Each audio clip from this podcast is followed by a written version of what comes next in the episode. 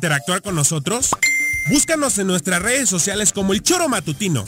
Agréganos al WhatsApp 774 434208. Y por qué no, sintonízanos desde la página web www.elchoromatutino.com. También puedes llamarnos a cabina al 311-6050 de lunes a viernes de 1 a 3 de la tarde por Radio Desafío. Somos la mejor revista informativa del país. Somos... El Choro.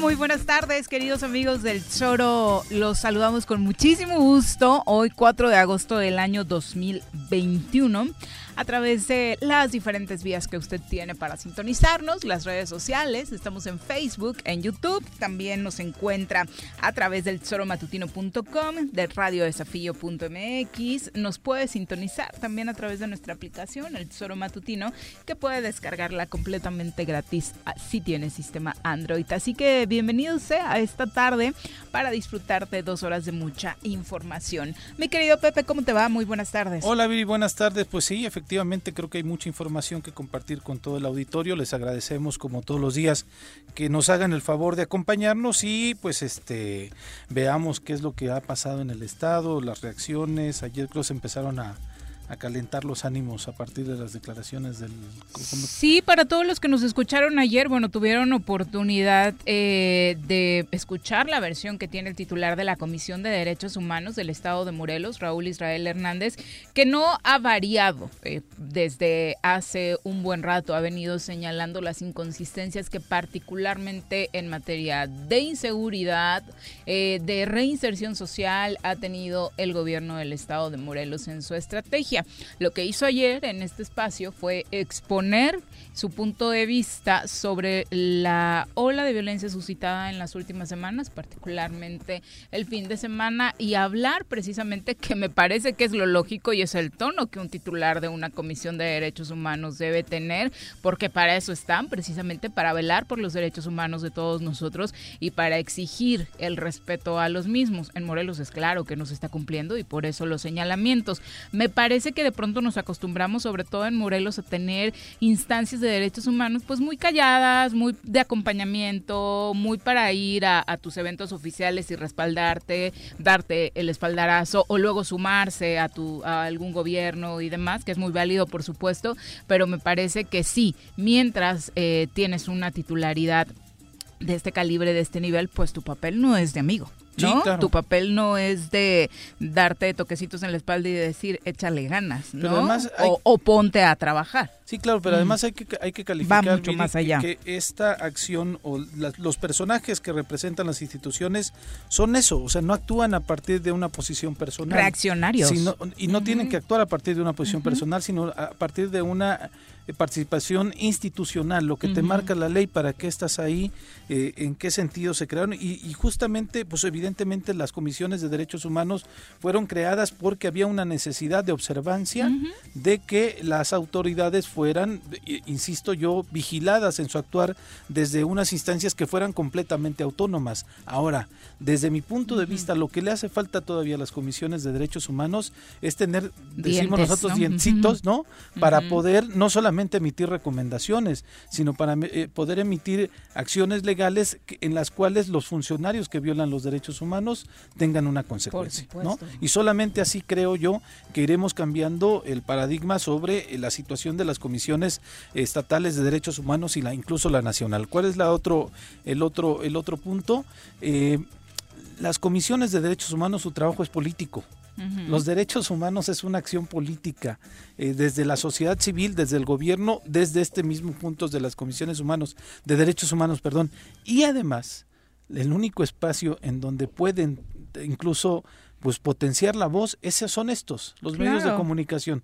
Y los medios de comunicación también tenemos la obligación de poderle abrir espacios a la sociedad en sus diferentes, eh, eh, pues vaya, eh, modos en cómo se aglutinan, pero la Comisión Estatal de Derechos Humanos es, una, es un ente público, es una institución legal que tiene atribuciones, pues vaya, que se las da la Constitución, eh, justamente por eso también se hacen autónomas para que tengan un mayor peso en, en su actuar eh, y, e independencia y, y además, en este caso, por ejemplo, este comisionado estatal de derechos humanos fue nombrado por el Pleno de este Congreso.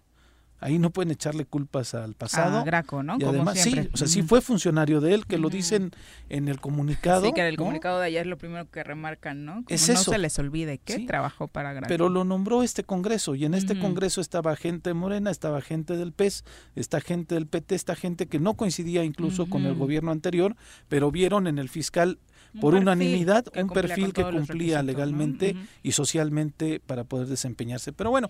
Y la verdad es que en la historia de, de, este programa, que ya este año son 18, 18 años al aire, eh, es eh, bien complicado recordar, y con todo respeto para los anteriores titulares de la comisión, alguien que haya tenido precisamente este papel de sí pronunciarse de manera muy tajante y muy puntual sobre las fallas que había tenido un gobierno estatal. Como que siempre eran si no sumisos, un tanto temerosos. Moderados. No, sí, o, se eh, entretenían en otros temas y no precisamente volteaban a ver estos, que son precisamente los que violentan de manera directa eh, a la sociedad, como la inseguridad, porque lo platicábamos ayer, en el estado de Morelos hay un vacío que puede hacer que al rato saliendo, desafortunadamente nos pueda tocar a ti o a mí estar en medio de un hecho violento que termine con nuestras vidas. Hoy, hoy en la mañana estaba en una mesa en donde decían que estuvieron a metros del incidente del lunes, 21 eh, horas y en donde pues este desafortunadamente los, estaba cargando la gasolina enfrente del casi fue enfrente del evento desafortunado de este hecho violento en donde pierde la vida una persona eh, y mencionaba justamente que los gasolineros decían los chavos que trabajan en la gasolinería decían no es que ya es costumbre aquí Ah, bueno, ellos ya, es costumbre es la avenida, ¿no? O sea, ya agarraron la avenida como un espacio así. Y es justamente lo que no queremos. Y en el en el tema de poder eh, eh, pues, exponer los temas de violencia que suceden en nuestro estado no es para hacer nota roja, no es para ser alarmista, sino es para poner la situación que está sucediendo en nuestro estado desafortunadamente para todos, que insisto también viene desde hace mucho tiempo, pero que se ha marcado este ahora más y principalmente porque no escuchamos la voz de la autoridad para saber qué es lo que está haciendo. No, es que eso precisamente ayer reaccionaron súper rápido, comunicados, el video del secretario de gobierno, hoy reacciones del gobernador. Por Dios, ojalá así se atendieran los temas realmente trascendentales, los que urge resolverse en la entidad. Pero bueno, vamos a presentar a quien hoy nos acompaña en comentarios precisamente para seguir ahondando en estos temas.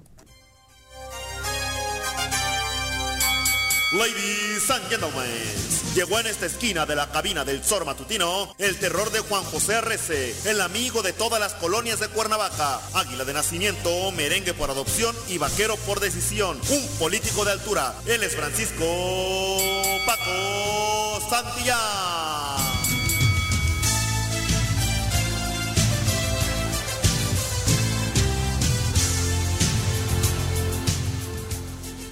Mi querido Paco, ¿cómo te va? Muy buenas tardes. Viri, Pepe, alias el Juan Millennial. ¿Qué onda? ¿Cómo están? Todavía estoy pensando en tu apodo. tenlo por seguro que va a ser igual de manchado. Oye, pues sí, bien triste, ¿no? El tema de inseguridad. ¿Qué tal? Terrible, fíjate que... Mm, o sea, se enojan que hablemos del tema y es lo que nos toca vivir día con día, ¿no? Pues, pues, pues tienen dos, tres problemas, enojarse, volverse a enojar y, y contentarse cuando se les dé la gana, porque, o sea, cobran cobran bien. Por eso, manejan los recursos para eso. Se les votó para eso. Se les tiene ahí por eso. Y que se enojen cuando las cosas están terribles, pues tienen tres problemas. Y si quieren regresarse a Tepito o Veracruz, creo que sería lo mejor. Porque fíjate que, ahorita que decía Pepe de las personas que estaban ahí, la casa que, que, que tenía de sol cuando viví, cuando no estaba casado, está a escasos 100 metros de ahí, en una de las privaditas de esa, de esa calle. Justo enfrente de donde fue Dimitriadis, El Bueno, primer. ahí, Ujú. a- a- desafortunadamente. desafortunadamente, cuando Andrés lo asesinan es en el- la de arriba. Ajá, ok, ok. En el Yo- yo crucero. vivo- en un poquito más arriba, es que hay varias privaditas Sí. ahí. Ujú. Eh, Andrés lo, eh, creo que es Mesalina, si, no recu- si mal no recuerdo. Sí, creo que sí. Y yo, la casa de ustedes está abajito en Privaderiana, Ujú. ¿no? Pues ahí enfrentito fue en la de la moto. Ahora van al Oxxo eh, y balacean. Y dicen, ah, bueno, pues rápido, se o sea, rápido, ¿eh? Y todos los periodistas, hay que decirlo, porque algunos son mis amigos, pero rápidamente todos a decir, ah, es que era el Bam Bam o el Van Damme o no sé qué más. Van Damme, Sí, sí. eh, que es de la delincuencia El organizada. perfil criminal Rápido. se tiene en dos segundos, ¿no? O sea- Para bajarle el tono a la exigencia E- pública. Exactamente, eso es lo dijiste perfecto. Para rápido que la gente diga, ah, bueno, Se mataron, pero era, era, se matan entre ellos, pero era uno de los malos.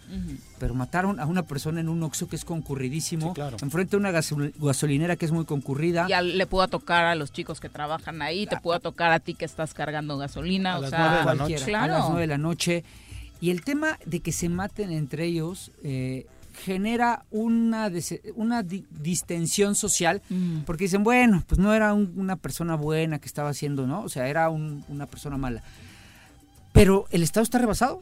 Se matan a diestra y siniestra, eh, a la hora que sea, se disparan, se, se, se balacean. Porque incluso si fuera eso, digamos que solo que todos los que han muerto por temas de violencia en este estado han sido porque están de lleno con la delincuencia organizada. Oye, ¿qué pasa en Morelos? Que tienen como escenario perfecto para hacer este tipo de eventos Claro. y, y venir y quitar al de enfrente y matar al de la otra banda. ¿Por, ¿por qué eligen Morelos? Porque no hay autoridad. Así ¿no? es. Eh, de hecho, voy a cometer una infidencia, no puedo dar nombres, pero eh, la persona que mataron en la Avenida San Diego, eh, a plena luz del día, en la, en la panadería famosa, Sí, para no decir el nombre, este, la, resulta, es el papá de una persona que yo conozco, de. ¿Qué de- tal? de un par de personas que conozco.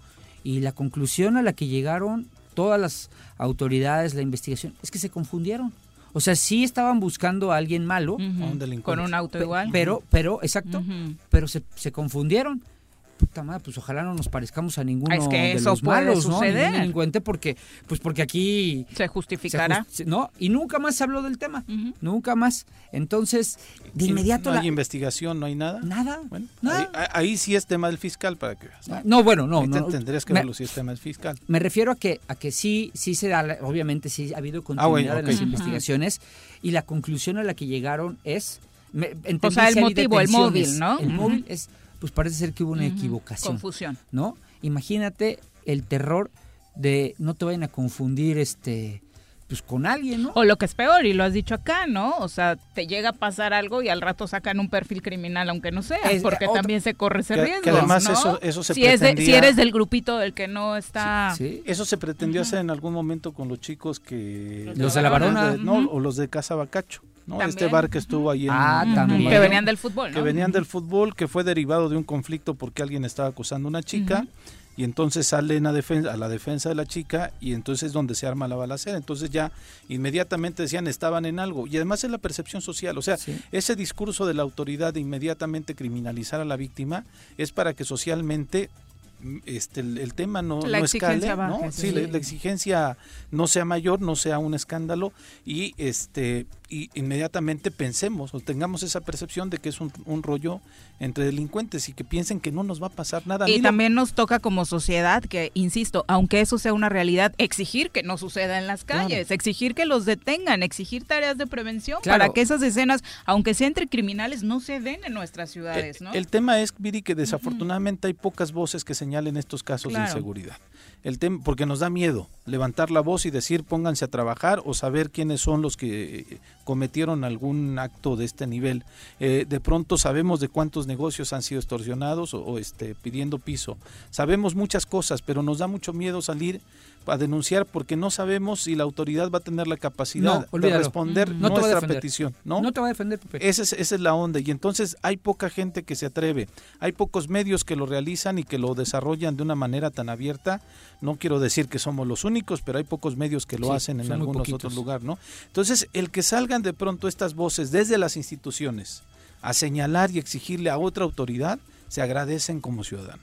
La neta. Claro, pero, pero Pepe, eh, se agradecen, pero ¿a qué costo? Porque te repito, Dios no lo quiera, pero si algo pasa, no te van a... No, la, autoridad no te va a defender. A los mes, al mes, vas a pasar al olvido. Hacer una, una probablemente al principio... Una estadística más. Al principio sea algo de mucho impacto, algo de, de, tema, pero después se olvidarán. Y va a quedar un, un vacío que, nadie va a poder cubrir porque es el de tu familia.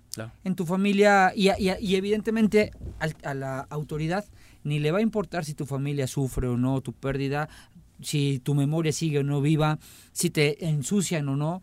Estamos en un momento y, y, me importa tres pimientos porque ya luego, luego cuando empiezo a hablar me empiezan a sacar mis memes, ¿no? A través de, de sus plumas, ¿no? Y me sacan mis memes y quieren desacreditar porque trabajé en el gobierno de la, del anterior gobernador. Mm.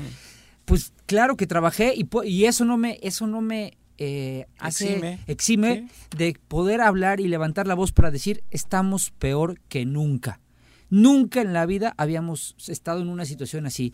Porque si bien Morelos tiene problemas de seguridad desde hace muchos años, es cierto, y que tres administraciones no han logrado resolver, haciendo autocrítica en una de ellas, en las que fui, fui parte, eh, un poco, poco tiempo también, ¿eh? porque nada más estuve un año. Lo cierto es que nunca habías tenido la suma de inseguridad, altísimos niveles de corrupción que no se dicen, altísimos, porque señalaban constantemente el gobierno anterior de este tema. Hoy, hoy hay niveles de corrupción impresionantemente más altos que los que se vieron, nada más que hay un tema tienen comprados a las voces que antes evidenciaron evidenciaron los, los actos de corrupción. Los excesos de la administración anterior. Sí, y hoy, y hoy están callados porque están bien, porque supieron dar en el clavo de a quienes había que tener tranquilos. Economía, por los suelos. Trabajo, por los suelos y perdiendo. O sea, en declive total. Desarrollo de infraestructura, no hay nada.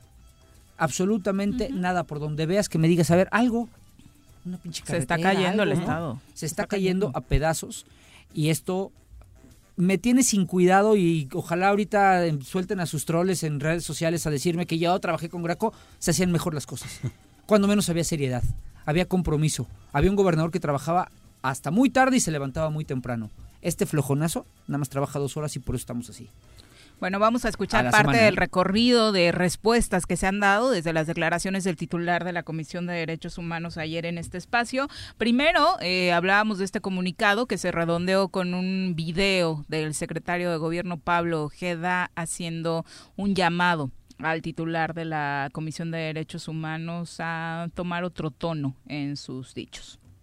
En relación a las declaraciones vertidas por el titular de la Comisión de Derechos Humanos del Estado de Morelos por los hechos ocurridos el día de ayer en Avenida Diana, se manifiesta a la opinión pública lo siguiente. El gobierno del Estado de Morelos lamenta que el titular de un órgano constitucional autónomo encargado de velar por los derechos fundamentales de los morelenses, enfoca y mantenga su trabajo en el terreno de lo político y mediático, dejando de lado su principal función. Lo expuesto por el ciudadano Raúl Israel Hernández, quien fuera director jurídico en la administración del exgobernador Graco Ramírez, al señalar que un criminal tiene garantizada impunidad por parte de las autoridades en Morelos, irresponsablemente desacredita, sin datos y elementos objetivos, el trabajo que diariamente realiza la Secretaría de la Defensa Nacional, la Guardia Nacional, el Centro Nacional de Inteligencia, la Fiscalía General de la República, la Secretaría de Seguridad Pública y Protección Ciudadana, la Comisión Estatal de Seguridad y la propia Fiscalía General del Estado, quienes diariamente sesionamos en la Mesa de Coordinación para la Construcción de la Paz en Morelos, en la cual colegiadamente se genera la estrategia de seguridad pública, teniendo como eje rector el trabajo coordinado entre los tres órdenes de gobierno. El propio titular de la Comisión de Derechos Humanos ha sido invitado a sesiones de dicha mesa, por lo que no puede desconocer su funcionamiento.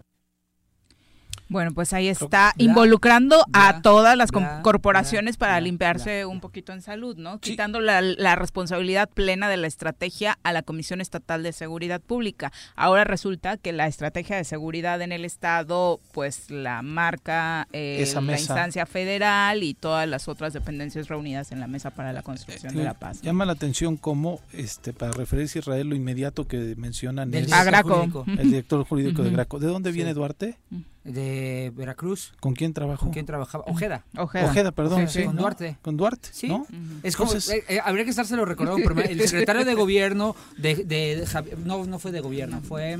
No, estuvo, estuvo como subsecretario, ¿no? Subsecretario de Javier Duarte.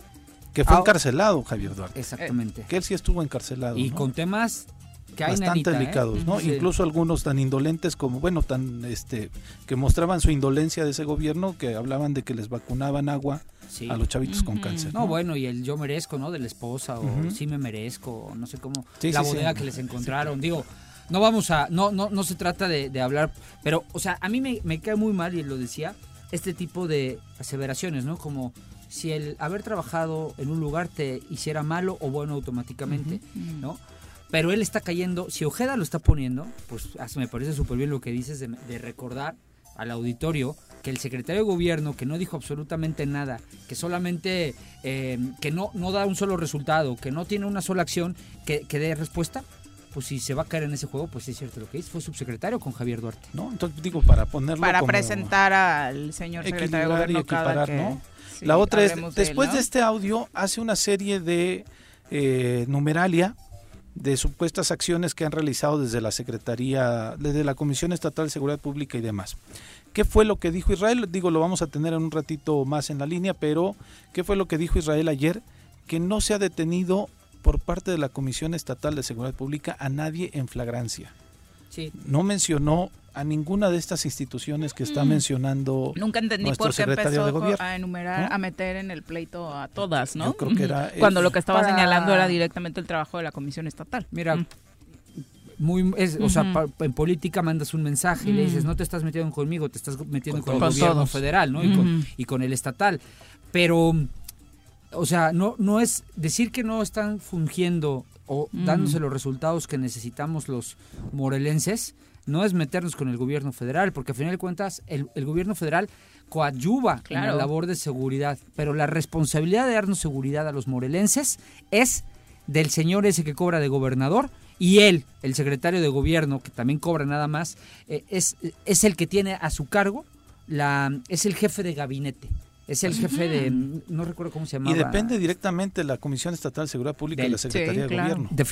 directamente. Exactamente. Entonces, este, pues mira, no contestan con acciones, no contestan Pero muy con, el hígado, ¿no? Muy con el hígado. O sea, parece como un tema muy, muy personal con Raúl Israel Hernández por el tono, por el tipo de información, por el sarcasmo este de recordarle a Graco cada que hablan de él. Y bueno, no, no fue el único en responder. También hoy el gobernador. antes de que mandes ese audio, Viri. Híjole, aquí, porque más viene, ah, Digo, hay que decirte que ha trabajado los. A estos días, sí, los tres días ha ¿eh? estado en Tú que le llevas la cuenta. ¿Neta? El, el, tema es, también en este comunicado o en este video menciona el trabajo coordinado con la Fiscalía. General. La menciona el secretario de gobierno.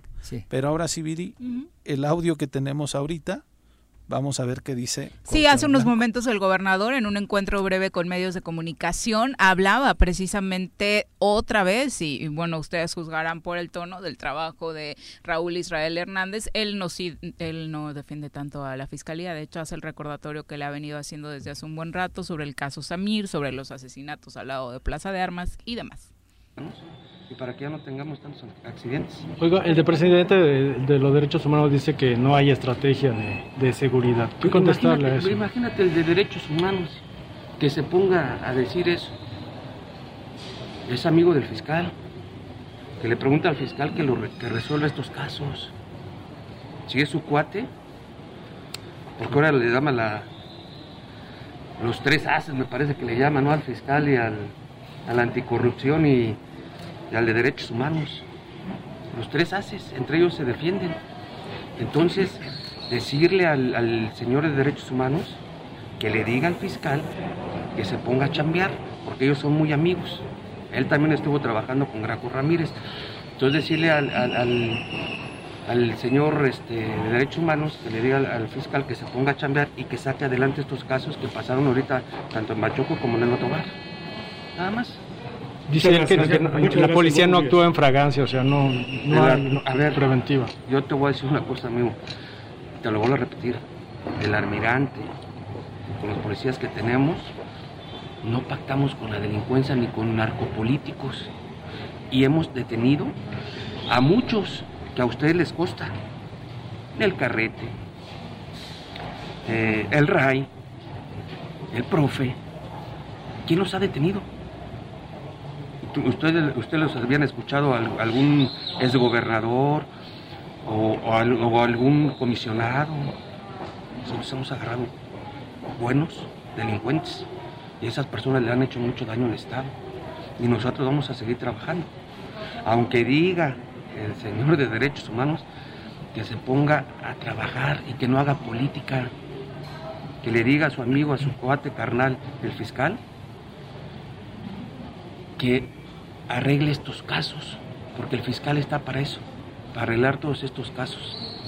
Y te lo vuelvo a repetir, tres años de Samir, va a pasar no da dos años de los de, de los de los, de, de la CTM y de los sindicatos sí. no ha hecho nada. Lo del Bachoco no ha hecho nada. Hasta la familia, una familia hizo unas declaraciones y también va a decir que nosotros los mandamos. Esas son situaciones que debe trabajar el fiscal, en lugar de, da, de dejar de estar haciendo su política y estar dando entrevistas que se ponga a chambear y que, esclarezca todos estos casos. No ha hecho ni uno. Y no, han detenido a ninguno de estos supuestos asesinos. Muchas gracias. Gracias, gobernador. Bueno, pues la próxima vez que presentemos a Uriel Carmona vamos a decir fiscal, gobernador en funciones de fiscal o algo así, porque le está dejando toda la responsabilidad del Estado, ¿no? Yo, yo creo que fue muy noble el gobernador uh -huh. ahorita porque pero, pero, es, es, es, es que no sabe ni la ni lo ni la O por lo redondo. O sea, nadie le explicó que la, la responsabilidad de este estado es de él. O sea, si nos si los matan, no nos tienen que matar. Para empezar. ¿De qué te sirve que el fiscal después vea, ah, es, o sea, obviamente se genera impunidad, digo, es, frenas la impunidad deteniendo a los delincuentes y eso hace una cadena favorable para combatir la inseguridad. Pero lo ideal Pero es que no le llegaran no 30 casos a la fiscalía diarios. ¿no? Y que no nos maten es responsabilidad de usted, señor que cobra de gobernador es de él es la responsabilidad de que no nos maten. Ya después hay otras cadenas, ¿no?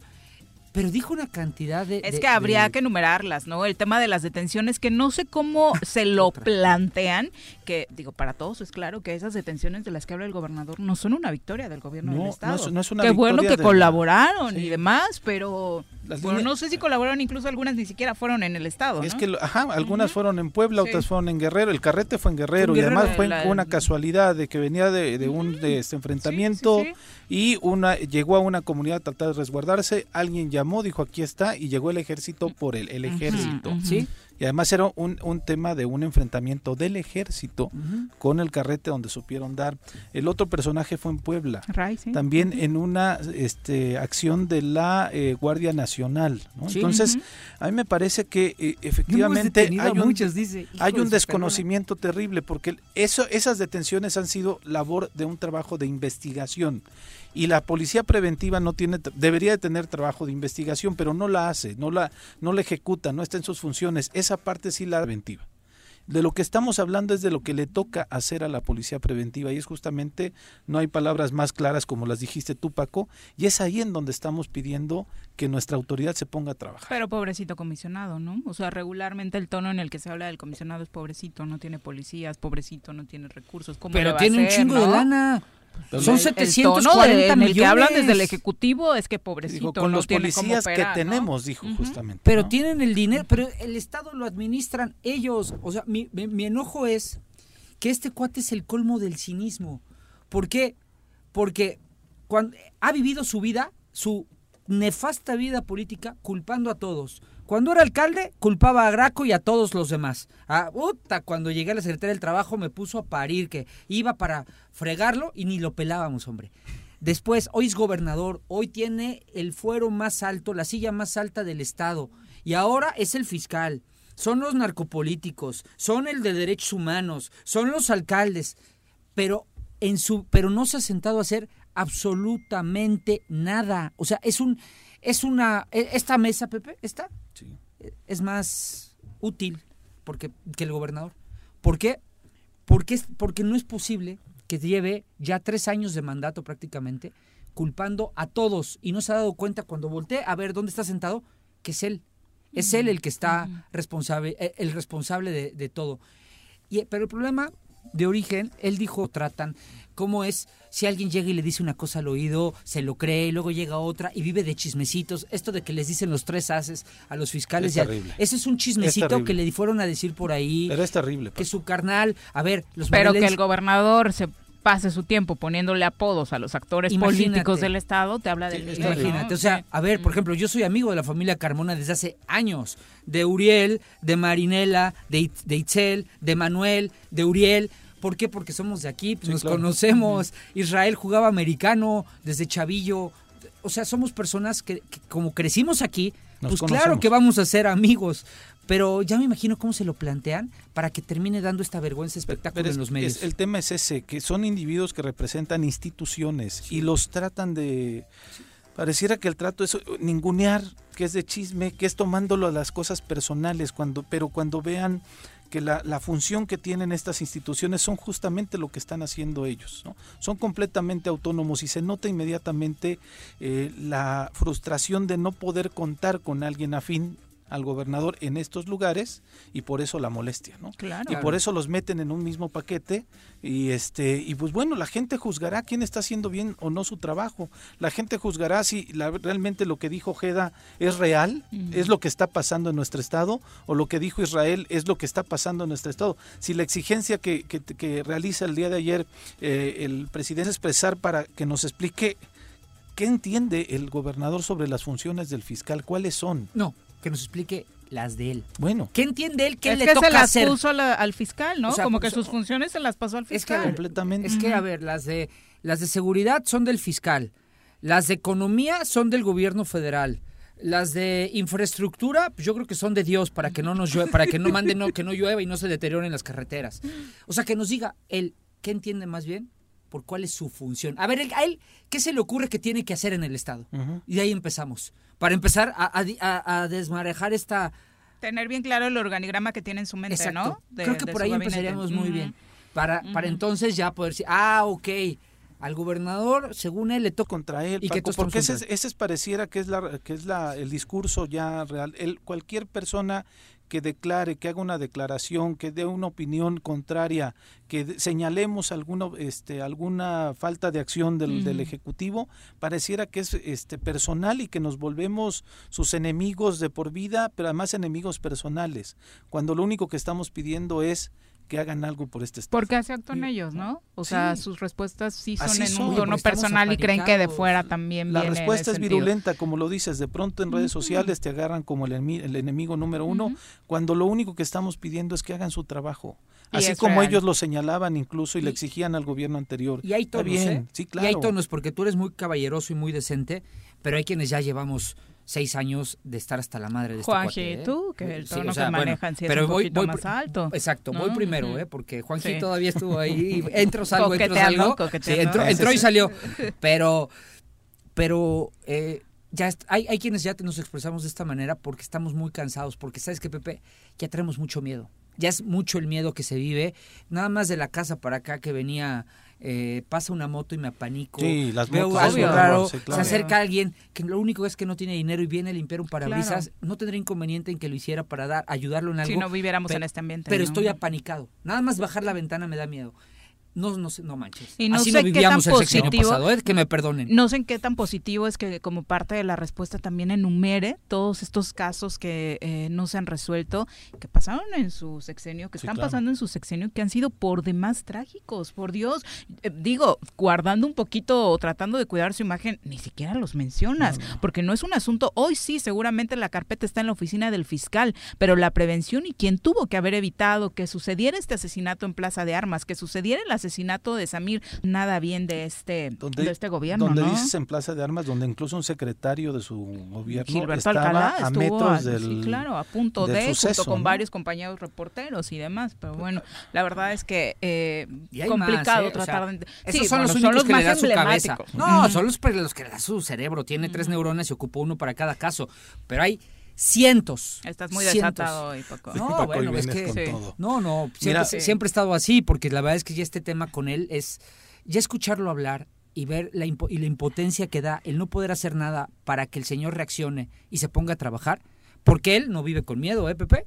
Él está en Sí, su claro. casa, ya la otra vez lo vi dese- este, comiendo en un restaurante, estaba en Morelos, por cierto, Mm. eran tres camionetas de, de guardaespaldas, y los guardaespaldas van de esquina a esquina. Sí, claro. No, si así viviera yo, Claro. No gobernador tienes te problema. amaría, hombre, ¿no? Pero vivo como cualquier ser humano, solito con mi alma, en el coche, esperando a ver en qué momento pasa una estupidez aquí. Y entonces, este, lo que va de por medio es mi familia. Entonces, obviamente tengo mucho miedo. Gravísimo, Sí, por y- y este comunicado, insisto yo, donde enumeran cientos de acciones que supuestamente tuvieron 33 personas y además ahorita lo voy a buscar quizá para puntualizarlo, este y además dicen destacan lo que me, me- me llama la atención es que el secretario Ojeda destaca que se ha equipado y se ha ayudado a la policía. Los números de ellos mismos indican que es la Sí, policía eh, que está en los últimos lugares mejor pagados, ocho mil pesos, ocho mil y cacho. ¿No les iban a subir el Solamente, estamos por encima de Chiapas y de Tabasco, me parece. Ahorita reviso también la estadística, pero estamos ahí, después de esos dos. Después hay una media nacional de 12 mil o, que- o, o, 10 o 15 mil pesos el salario y después solamente la de San Luis, que es la mejor pagada de 21 mil pesos. Entonces, este, yo creo que este tema sí, qué bueno que lo tengamos que debatir, qué bueno que lo saca a la mesa este, el, el- el presidente de la Comisión Estatal de Derechos Humanos. Y este, yo digo una cosa, Paco, lo decía hace un instante, los derechos humanos son acciones políticas. Claro. Entonces no pueden decirle que deje de hacer política. El, el comisionado, el, el presidente, perdón, Es lo que tiene que hacer funciones. es hacer política. No conciben, no se concibe la gente que política nada más no son los actores, este, eh, los, los diputados, los presidentes municipales, hacer grit. Eso es hacer política. Y la Comisión Estatal de Derechos Humanos, las comisiones, lo que cotidianamente hacen, emitiendo este, sus recomendaciones, están haciendo política. Claro. Y es una política de respeto a los derechos humanos y exigir que tengamos la- el derecho a vivir tranquilos en nuestro estado es una acción política también. Pues desde el hecho de que sus resoluciones no son vinculantes, pues son políticas. Sí. Son cuando son llamados de atención de la autoridad que protege los derechos humanos porque no puede actuar, porque no tiene esa función, no tiene ese colmillito, se convierte en político, es un llamado de atención político. Para eso se creó, pero como a este cuate no le han enseñado ni cuáles son sus funciones, pues menos va a conocer las de derechos humanos. Sí, claro. Exacto. Y yo, y yo creo que ahí en el, en el ajo de los tres haces, que desafortunadamente lo menciona, están todavía frotándose las manos por la posibilidad de que la Cámara haga una acción completamente ilegal, desde nuestro parecer, y quieran desaforar y quieran destituir al... Sí, la al- semana que Claro, viene va a ser por el supuesto. Y fíjate, sobre eso, ¿tenemos tiempo? Nos vamos a corte todavía. ¿Tenemos tiempo? Vamos a ir a corte, pero antes Bueno. digo, vamos a escuchar otro mensaje que le tiene el gobernador a Paco Sandilla. A ver. Es que ya no, este, ya no vive antes vivía, aquí en la tierra. Pues, me- me- mejor dicho, ya se fue de este mundo. Ya se murió de este mundo, ya se fue. Se fue con, con Diosito, ¿no? Al cielo. Ojalá está ya, ¿no? en el cielo. Pero pues ni modo, ya. Luego nos traduces. Explíquenos la diferencia.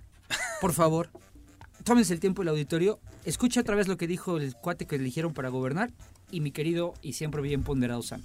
Que paz Pausa, descanse. pausa. Regresamos. En paz descanses, Sammy. Ya llegó el verano y la forma más segura de disfrutarlo es siguiendo las medidas sanitarias ante la pandemia. Cuidémonos entre todos. Verano. El verano es azul.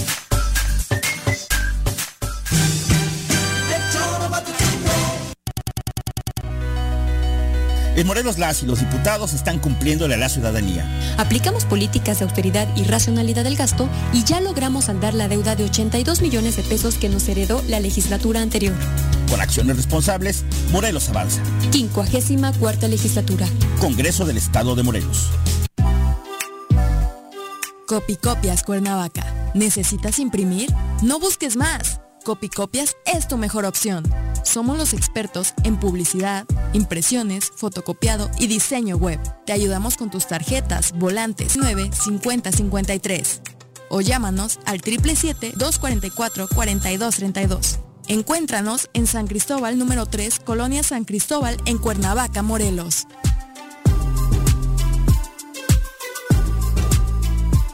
No es momento de bajar la guardia. El dengue, zika y chikungunya son enfermedades prevenibles. El gobierno con rostro humano te invita a participar en las jornadas de descacharrización y fumigación que se llevarán a cabo en agosto en Jutepec. Más información sobre cómo prevenir la transmisión de las enfermedades virales en el número de teléfono 777-309-1609. Ayuntamiento de Jutepec, gobierno con rostro humano. Cafetería, tienda y restaurante Punto Sano. Contamos con comida vegana y vegetariana, porque nos preocupamos por tu salud. Ven y conoce nuestros productos orgánicos y suplementos alimenticios. Al interior de Plaza Andrómeda, local 19, en calle Pericón, Lomas de la Selva. Contáctanos al 372-3514 o búscanos en Facebook como Punto Sano Cuernavaca.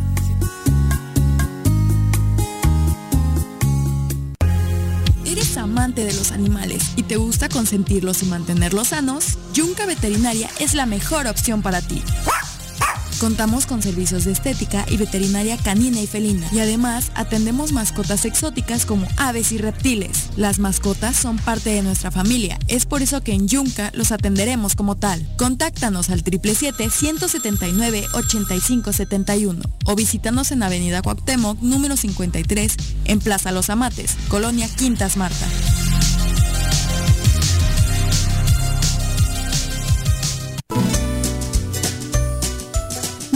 El color del semáforo, debemos seguir protegiendo nuestra salud ante el COVID-19. Aunque estés vacunado, mantén el uso del cubrebocas en todos los espacios compartidos. Te cuidas tú, nos cuidamos todos. Ayuntamiento de Cuernavaca. Amiga y amigo comerciante de Emiliano Zapata, recuerda que tu establecimiento y todos los del municipio deberán contar con gel antibacterial, tapete sanitizante, divisiones protectoras, además del uso de cubrebocas dentro y fuera de tu negocio. Con estas acciones disminuimos los contagios por COVID-19 y garantizamos el funcionamiento de todos los establecimientos en Emiliano Zapata. Ahí viene una ola. Ahí viene otra ola. Ahí viene otra ola. Que no te agarre la tercera ola en este verano.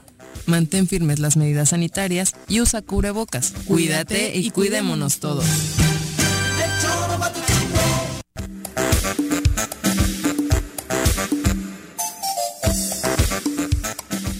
Una con 46 de la tarde. Gracias a todos los que están participando con sus comentarios a través de las redes sociales. Ahora le damos lectura, por lo pronto, por alusiones personales en estos comunicados y mensajes del gobierno del estado de Morelos a través del secretario de gobierno y del propio gobernador de la entidad. Saludamos con muchísimo gusto a través de la línea telefónica a Raúl Israel Hernández, ombudsperson del estado de Morelos. ¿Cómo te va, eh, Israel? Muy buenas tardes. Gracias, Viri. Muy buenas tardes. Un saludo a la mesa de trabajo, a Pepe y a Paco, y también, desde luego, a la audiencia que nos escucha. ¿Qué opinión te merece esta reacción del Ejecutivo Estatal tras eh, los comentarios vertidos ayer? Gracias eh, por la oportunidad que me dan y antes de entrarle al tema, eh, me- si me lo permiten, hacer un reconocimiento a este espacio de difusión, al choro matutino, por el alcance, el impacto que tiene en las declaraciones que un servidor hizo el día de ayer en torno a lo que es un tema central en la agenda del Estado, que es la crisis eh, en materia de inseguridad, eh, de inseguridad pública que se está viviendo. eh, las declaraciones que el día de ayer eh, hice a través de este, de este medio, de este espacio, de esta oportunidad que ustedes me, me obsequian, eh, trajeron por consecuencia este comunicado que revela, más allá de las cuestiones subjetivas, revela una situación que la verdad a mí me dejó muy preocupado, es escalofriante lo que esta, este comunicado revela en lo que es realmente el tema, que es la inseguridad.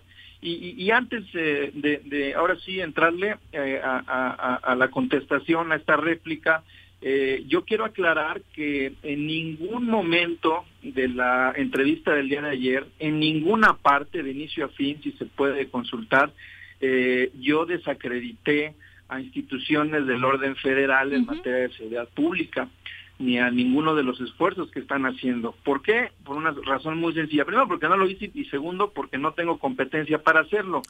Yo a lo que me eh, reduje, a lo que me referí, fue a, una situación de inseguridad pública cuya exclusiva responsabilidad es de la Comisión Estatal de Seguridad del Gobierno del Estado de Morelos. Y ese es el tema al que no debemos eh, de distraernos, no podemos eh, perder de vista con este comunicado. El tema central es la falta de resultados en materia de seguridad, el fracaso de la estrategia de seguridad pública que sigue el gobierno del estado y el dato que, que ayer al que al que al que se alude en este comunicado y en las declaraciones del, del gobernador es a mi afirmación, que esa sí la sostengo, de que existen cero detenciones en flagrancia en los casos de delitos de homicidio doloso y de feminicidio. No es algo que yo haga de una manera irresponsable, los hechos ahí están, las cifras hablan por sí solas, eh, eh, y, y, ahora sí que eh, dando dando datos objetivos que es lo que se critica en este comunicado hay que hay que decirle a la audiencia que en lo que va de esta administración se tienen registrados no es un dato mío está en el secretario ejecutivo de seguridad pública hay 2.398 casos de delito de homicidio doloso es a los que yo me referí que eh, eh, en su en su ejecución de estos eh, de estos homicidios dolosos no hay detenciones en flagrancia y la razón por la que lo dije es porque nosotros en la Comisión de Derechos Humanos todos los días revisamos los medios de comunicación para llevar un conteo en torno a estos delitos y en ninguno de ellos se ha reportado que exista alguna detención en flagrancia. Y, eso es lo que yo sostengo y habría que ver a qué se están refiriendo en ese comunicado. El, secretario de gobierno afirma que, que tienen 35 detenciones en flagrancia. No se refiere si es homicidio eh, culposo y doloso o nada más doloso. Eso habría que preguntárselo. Y dos, vamos a pensar, vamos a concederle que, que en efecto este, este dato de 35 detenciones en flagrancia por delito de homicidio doloso sea cierto, algo que, que está, habrá, insisto, habrá que revisar. Eso equivaldría de los 2.398 casos, eh, Viri, al 1.5% de efectividad. Esa es la triste efectividad del gobierno del Estado en las detenciones eh, en flagrancia por el caso o por delitos de homicidio doloso de feminicidios, el 1.5% de efectividad. ¿Y por qué es importante este dato, este Viri, eh, Pepe, Paco?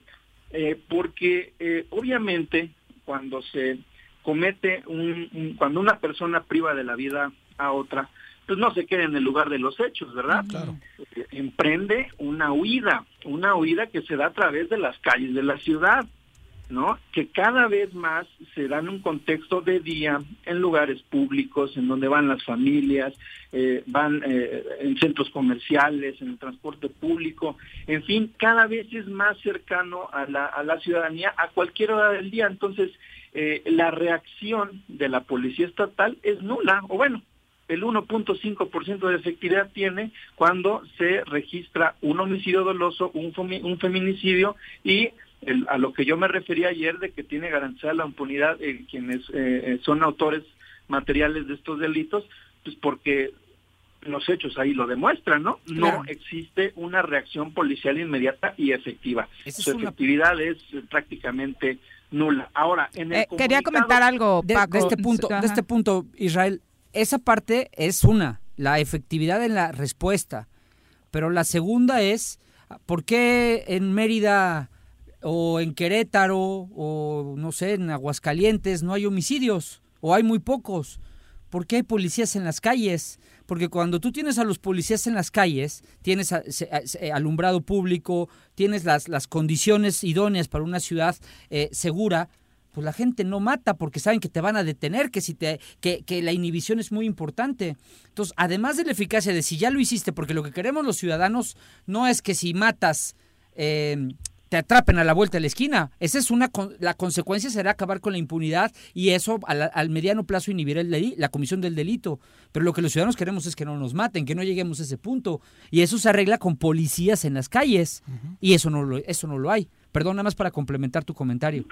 Sí, no, estoy totalmente de acuerdo y permíteme eh, complementarlo con lo que también ayer dije y que por cierto no respondió este, este comunicado, eh, quizás porque no tiene defensa, pero yo afirmé que en el estado de Hidalgo se tienen en operación 10.000 cámaras de vigilancia.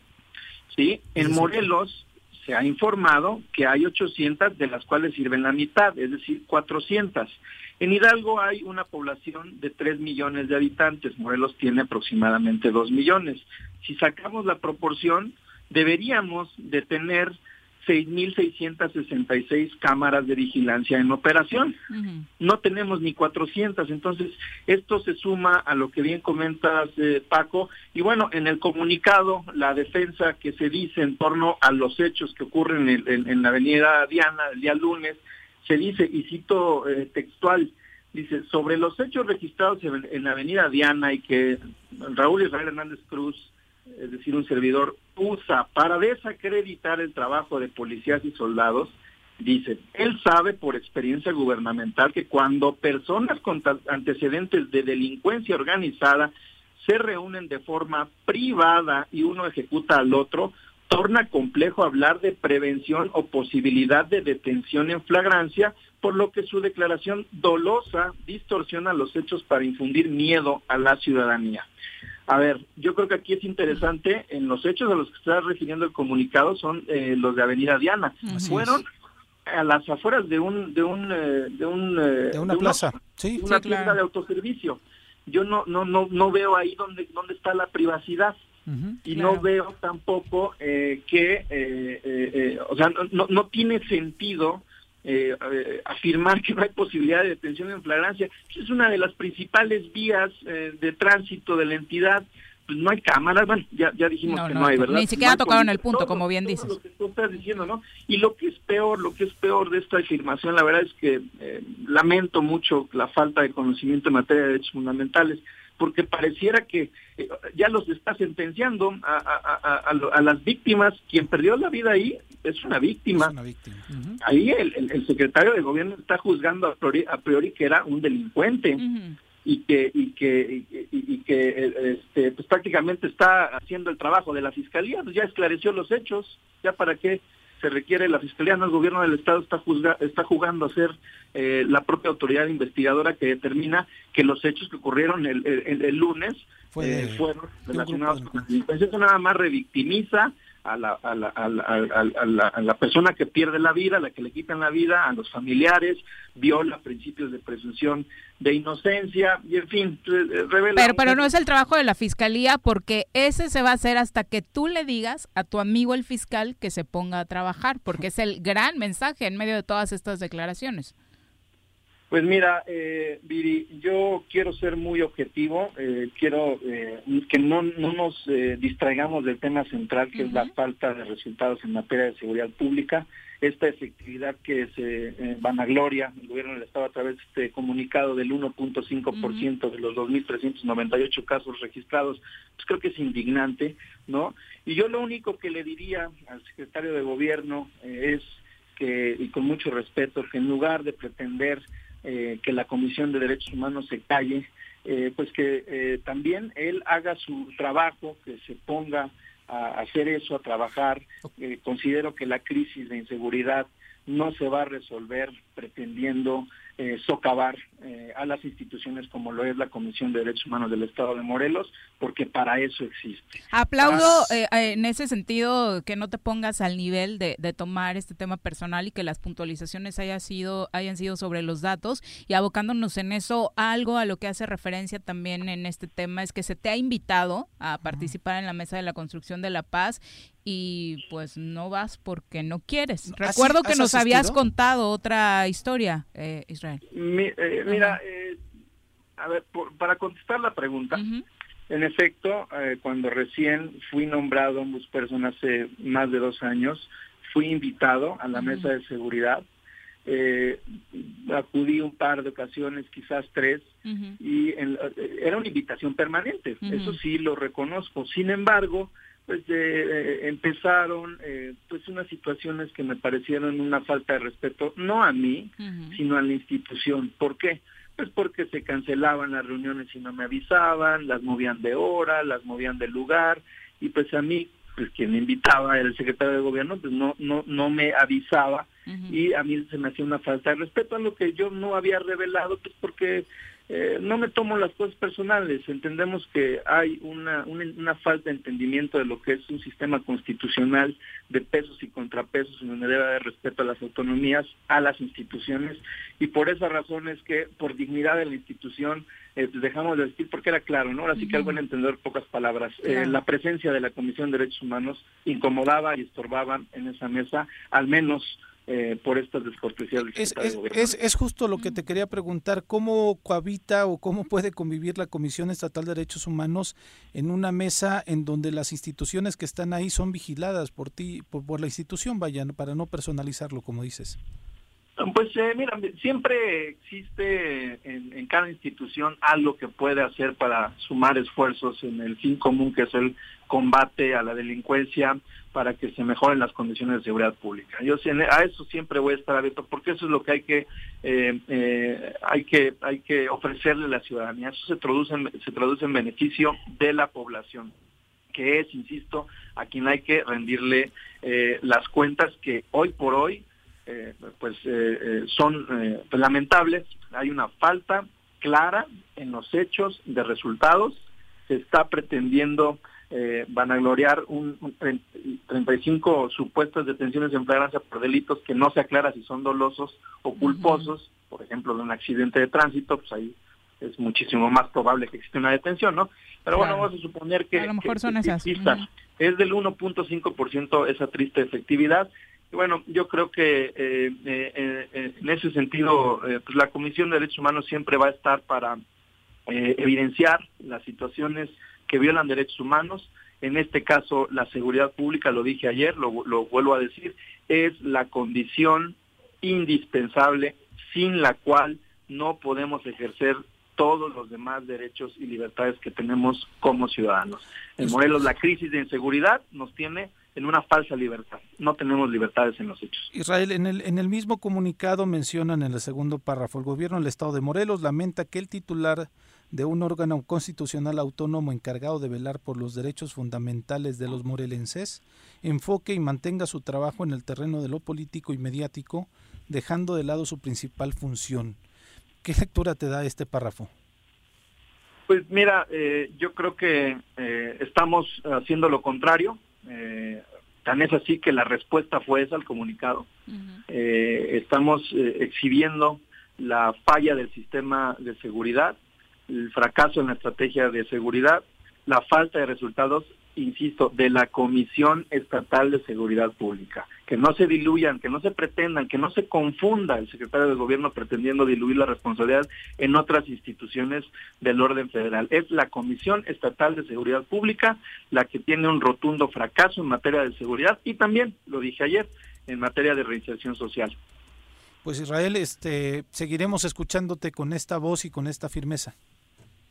Muchísimas gracias, eh, Pepe, y seguimos a la orden. Muchísimas gracias por el espacio y nuevamente mi reconocimiento al impacto que tiene este importante programa, porque contribuye al debate vigoroso entre instituciones eso beneficia a la sociedad porque llegan más ideas, más posturas, más posiciones eh, a más personas para que sean las personas las que se formen su propio criterio en función de los datos eh, ciertos a los que nos eh, hemos remitido el día de hoy en esta charla. Y aprovechando que tú sí tienes claras tus funciones, Raúl, ¿tú sí crees que tu función es política, que involucra un trabajo político? Porque parte del llamado es que no hagas este tipo de labor. Mm, yo la voy a, te voy a responder con una frase muy sencilla. La política de la Comisión de Derechos Humanos es la política precisamente de eso, de los derechos fundamentales de las personas de Morelos. Claro. Muchas gracias, Raúl. Muy buenas tardes. Gracias a ustedes. Buenas tardes. Un abrazo. Ya no lo comparto con Israel, pero les decía, este, lo, lo, comentaba Viri al inicio de la entrevista, ¿cómo fue tan rápida la respuesta del gobierno después de esta entrevista, de esta charla mí, que tuvimos ayer con Israel?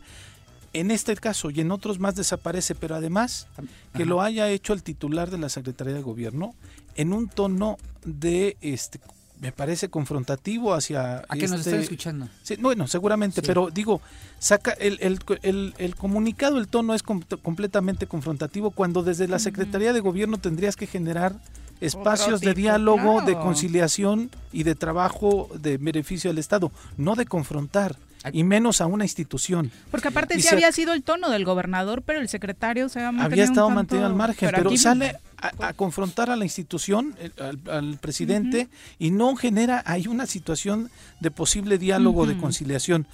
Yo creo que para eso también podría haber salido fácilmente un vocero, no necesariamente el, el, secretario de gobierno, punto, ¿no? o enviado solamente sí. el comunicado, pero veo que este pues, la, el nivel de importancia que le dan cuando hay una voz crítica hacia un trabajo del que todos, insisto yo, todos deseamos, deseamos que trabajemos. ¿no? Yo lo decía incluso en tono de ironía cuando en la consulta le dijeron al gobernador, le preguntaron algo del fiscal y que dijo, yo le pido que se ponga a trabajar y yo retuiteé, ¿y qué tal si nos ponemos a trabajar todos? Uh -huh. ¿no? O sea, no solamente el fiscal, sino también ellos, también nosotros haciendo nuestra chamba desde la, el, el espacio que tengamos. ¿no?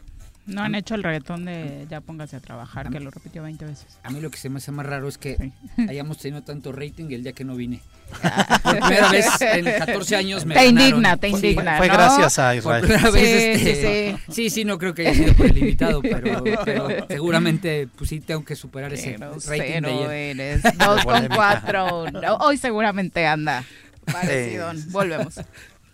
Sí paso, sí paso, está el verde. A ver, a ver, oríllese, por favor. ¿Qué pasó, Poli? Está el verde. ¿Qué pasó, güera? Aunque el semáforo esté en verde, debemos tener las medidas preventivas, porque luego uno termina en el hospital. La pandemia no ha terminado. Cuídate y cuidémonos todos. En Morelos las y los diputados están cumpliéndole a la ciudadanía. Aplicamos políticas de austeridad y racionalidad del gasto y ya logramos saldar la deuda de 82 millones de pesos que nos heredó la legislatura anterior. Con acciones responsables, Morelos avanza. 54 legislatura. Congreso del Estado de Morelos. Copicopias Cuernavaca. ¿Necesitas imprimir? No busques más. Copicopias es tu mejor opción. Somos los expertos en publicidad, impresiones, fotocopiado y diseño web. Te ayudamos con tus tarjetas, volantes, lonas, escaneo, sublimado, vinil, playeras y mucho más. Visita nuestro catálogo y agréganos en WhatsApp al 777-349-5053 o llámanos al 777-244-4232. Encuéntranos en San Cristóbal número 3, Colonia San Cristóbal, en Cuernavaca, Morelos.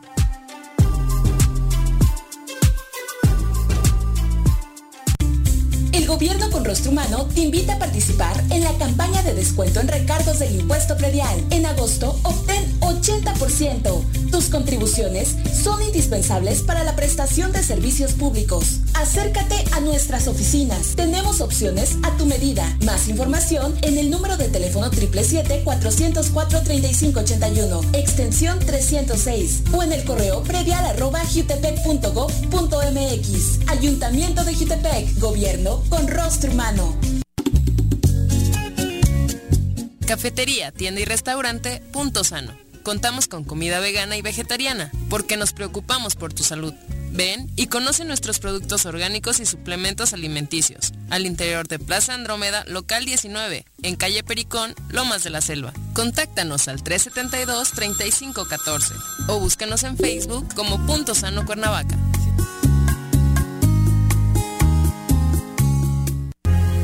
¿Eres amante de los animales y te gusta consentirlos y mantenerlos sanos? Yunca Veterinaria es la mejor opción para ti.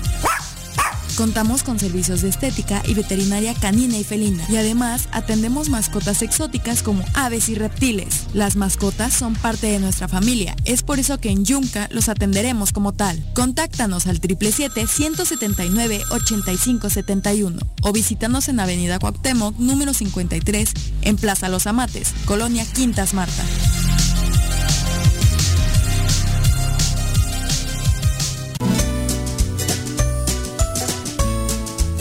La temporada de lluvias ha iniciado. No tienes basura sobre calles y avenidas. Juntos podemos prevenir inundaciones y encharcamientos evitando taponar las rejillas de la red pluvial de la ciudad. Mantente atento a las recomendaciones de la Subsecretaría de Protección Civil. Cuernavaca limpia, ordenada y verde es tarea de todos. Ayuntamiento de Cuernavaca. Amiga y amigo comerciante de Emiliano Zapata, recuerda que tu establecimiento y todos los del municipio deberán contar con gel antibacterial, tapete sanitizante, divisiones protectoras, además del uso de cubrebocas dentro y fuera de tu negocio. Con estas acciones disminuimos los contagios por COVID-19 y garantizamos el funcionamiento de todos los establecimientos en Emiliano Zapata. ¿Te gustó estar un año encerrado en casa? Sabemos que no. Sigue cuidándote y evitemos el regreso al semáforo rojo.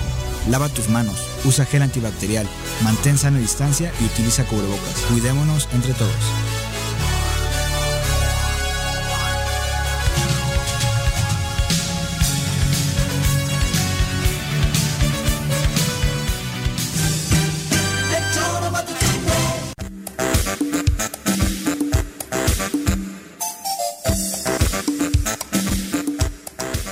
Con nueve de la tarde, comentarios. Bueno, primero un anuncio importante para todos los que estaban preocupados por la segunda dosis de la vacuna Pfizer. Este fin de semana va a ser la aplicación de la segunda dosis. Ayer le comentábamos que si usted recibió la primera vacuna Pfizer y estaba ya con la preocupación de que no lo habían contactado, había que enviar un correo a la delegación del IMSS Morelos. Ya Hoy, José Miguel Ángel Bandic Puga, el coordinador del plan de vacunación en la entidad, informó que este fin de semana se las van a poner. Han recibido en estos días 6 mil solicitudes de la vacuna vía correo electrónico. Ojalá. Que De la Pfizer. ¿no?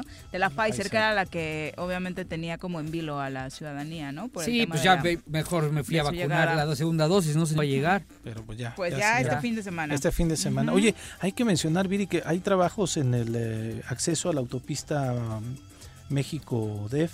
Bueno, México-Cuernavaca, Ujú. Distrito ¿A Federal, Ciudad altura? de México. A la entradita, justo en la, en la glorieta de La Paz. Ah, lo que comentábamos. ah, sí, sí, sí, sí. de hecho, creo que fue el día que no estuviste. Ah, el, ok. el Acevedo lo comentaba acá porque justo eh, se habían dado ahí en la Paloma de la Paz. Creo que hasta el 10 de agosto van a estar, si no mal recuerdo del que pasé en la que mañana, hizo. había un caos terrible y luego también Al estaba un, rollo ¿no? allá en. Sol también interesante con las personas, este adultos Por mayores que se fueron a registrar, alta, ¿no? ¿no? Sí, sí. Y que el, el tema, por ejemplo, el tema del alta de, de los adultos mayores para el programa este de la beca o el programa social de apoyo a los adultos mayores, se armó la rebambaramba ya en, En la- en la Fidel unidad Velázquez. Sí, Sí, sí, sí. sí, sí, no, no, no cupieron todos, ¿no? Y entonces eh, no reunían todos incluso los, Los requisitos, requisitos, y ya solamente con la CURP y un teléfono estuvieron tomando datos porque nada más habían dado 200 fichas. Entonces la- la Uh, cantidad de gente era, sí, claro, se desbordó de manera increíble, solamente habían dado 200 fichas, pero ahí los señores se pusieron un poquito rudos algunos y dijeron no, todos o nada, ¿no? Pero Pues lograron ahí salvar el, el tema con solamente pedidos de la, la CURP y un número telefónico para poder darle seguimiento al, al caso. Perfecto, pues eh, comentarios del público. Virginia Colchado, un abrazo. Charlie Peñalosa dice, lo peor es que en lugar de asumir su responsabilidad de hacer algo, en el gobierno del estado se lavan las manos y le echan la culpa al fiscal. José Luis Martínez, un abrazo. Octavio Vidal, saludos. Eh, Ángel dice, estamos en la peor situación en seguridad. Tanto en el gobierno estatal como en el gobierno federal hay un pésimo trabajo. John Stanton dice, el secretario realmente cree que los 36 municipios están contentos con el mando coordinado. Están porque son amenazados con la licencia colectiva y los policías no han cambiado su estatus laboral y siguen ganando absolutamente lo mismo contrario a lo que se dijo. Jesús Gonzaga dice, no sé si será bueno o malo, pero quedan tres años de este pésimo gobierno. Eh, Ángel también dice, no tiro hate, pero me parece que pues Morelos eh, también está así por culpa de quien dejó entrar al narco y me parece que se apellidaba Capela. Bueno, este asunto va desde, me parece, el sexenio de Narco Adame, cuando se agudizó debido al tema nacional de la... Sí, yo no, sé esa, esa, afirmación de que el narco entró por Capel. Teníamos a Beltrán Leiva aquí, acuérdense del aparatoso y terrible hecho que vivimos aquí, atrás de nosotros, ¿no? En, en, la, en los altitud, y andaba Arturo Beltrán como sin nada. Y digo, y hay escenas de esas, digo, quiero mucho a Sergio, pero también con Sergio temas, ¿no? Eh, Donde se le vieron bailando con, te decían, con la hija del azul.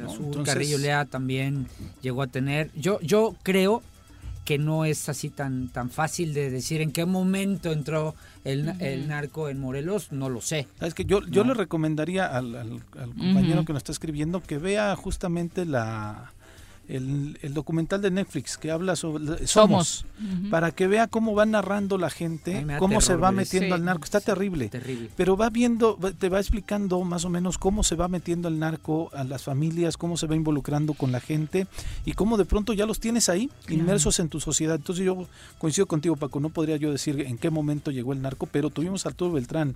Y después de ahí, de Arturo Beltrán, lo que hemos tenido han sido pequeños líderes que, manejan el cártel aquí, pero no teníamos capos este, de esta dimensión como Arturo Beltrán que manejaba gran parte del narcotráfico en todo el país. nacional, claro. También un saludo, diría, a nuestro fiel escucha. No nos se pierde nunca que yo vengo, exclusivamente. Ah, al, cachorrito. ¿Quién es el cachorro? cachorro. ¿Dónde nos Edgar Arroyo. Edgar, ah, es el cachorrito. que, o sea, es el único día que nos sintoniza? Nada más cuando yo vengo. Bueno, se los aviso, ¿eh? Para que vean que, Qué bueno que dices para no hablar mal de él al aire cuando está. habla cuando no esté. Ahí sí ya no lo Bueno, y también un abrazo hasta Riverside, California. Genaro Sánchez Sánchez dice, así se la va a pasar eh, Cuauhtémoc, quejándose y culpando a todo el mundo lo que resta del sexenio. Vero García, también un abrazo para ti y vamos a entrevista, ya nos acompaña a través de la línea telefónica Antonio Sánchez Purón, eh, presidente del Consejo Coordinador Empresarial en Morelos, a quien recibimos con muchísimo gusto en este espacio como siempre. Toño, ¿cómo te va? Muy buenas tardes. Hola, gusto en saludarles, aquí atento, escuchando los comentarios bastante interesantes. Toño, esta sí la tenemos que aplaudir y yo quisiera preguntar para de inicio si fue una iniciativa o una solicitud de ustedes como empresarios o fue una iniciativa que tomó el gobierno del estado. Eh, ¿En qué sentido? Referente a la ecozona, sí, sí. Ah, ok. Pues mira, eh, se generó una, una convocatoria. En dicha convocatoria, pues venía contemplado quienes pudiéramos participar y pues eh, cumplimos los requisitos y hoy estamos siendo ya parte de esa ecozona este como sector empresarial. Hay una parte del sector académico social profesional etcétera etcétera. Pero para tener un poquito el contexto, se dio eh, esta ceremonia por parte del gobernador del estado en la que tomaron protesta quienes van a integrar este consejo y, fue a través de una participación, por lo que dices, o sea, una convocatoria en la que tenías que cumplir ciertos requisitos para tener representación. Sí, fue una convocatoria que emite el gobierno. Y, y, bueno, vaya, hubo una invitación directa para que si teníamos el interés y tomamos, les tomamos la palabra, cumplimos con los requisitos y pues hoy estamos ya siendo parte de este Consejo de la Ecozona nuevamente en lo que es el el centro histórico de Cuernavaca. Nada más por poner en contexto qué fue lo que se firmó. El, la reactivación de la ecozona. Ah, y, ahora lo que habría aclarar, y creo que va en el mismo sentido de lo que señala Paco, es aquella ecozona que conocimos en el sexenio anterior, ¿es un nuevo proyecto de ecozona o qué va a involucrar este esta, eh, proyecto? Pues mira, la idea es volver a retomarlo. el, proyecto de la ecozona eh, es un proyecto que viene eh, desde Inglaterra, hay una zona, hay, hay ciertas zonas en las ciudades eh, de las grandes orbes donde se generan ciertas condiciones que van con un enfoque de sustentabilidad y a partir de ahí es que pues se toma ese modelo para aterrizar recursos a nivel eh, internacional en lo que es el centro de Cuernavaca, cumpliendo ciertos requisitos, como es el tener un centro de monitoreo, el tener una intervención en las calles, el también privilegiar el, lo que es el, el transitar vehículo este, peatonal. Sí, sí, Exactamente. Este, eh, Digo, yo, yo esta, esta, esta noticia la decíamos desde el día que, que, los vimos ahí tomando protesta cuando hace el anuncio el gobierno del estado. Evidentemente la saludamos este, y la, aplaudimos, este, querido Toño, porque nos parece eh, importante tener acciones que nos beneficien directamente a los ciudadanos en el, en, en el actuar principalmente de esta, de esta ecozona que tiene que ver con un tema turístico, con un tema económico y con un tema también, eh, desde luego, ambiental, ¿no?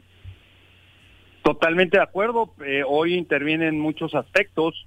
Traemos por ahí el decreto 451 que tiene que ver con los plásticos de un solo uso mm. y bueno, el centro histórico es uno de los grandes generadores junto con otros otras empresas más de dentro del estado y dentro de dentro de la ciudad. Sin embargo, hoy podemos observar de manera puntual la cantidad de basura que se genera y muchas de ellas es, eh, pudiera ser sustituida por materiales que puedan ser biodegradables.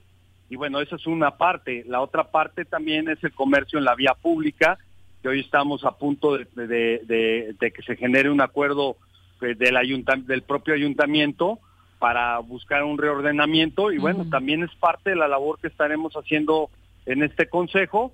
Le digo, les digo, es multidisciplinario y la idea es de que aquí intervengamos todos, ¿no? Y el proyecto es para avanzar a corto, mediano, largo plazo. Se le va a entrar a temas como aquella eh, situación de volver la calle Guerrero peatonal, que de pronto causó mucho conflicto entre los propios comerciantes, eh, no, eh, bueno, los ambulantes.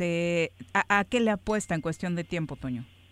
Pues mira, eh, no olvidemos que también en el propio centro histórico, en la parte de arriba del Palacio de Gobierno, hay un, centro de monitoreo de la calidad del aire. Entonces, bueno, involucra muchos aspectos. Y yo no puedo hablar ahorita en este momento de tener en mente cerrar alguna calle, pues, porque las circunstancias ni siquiera nos los permiten.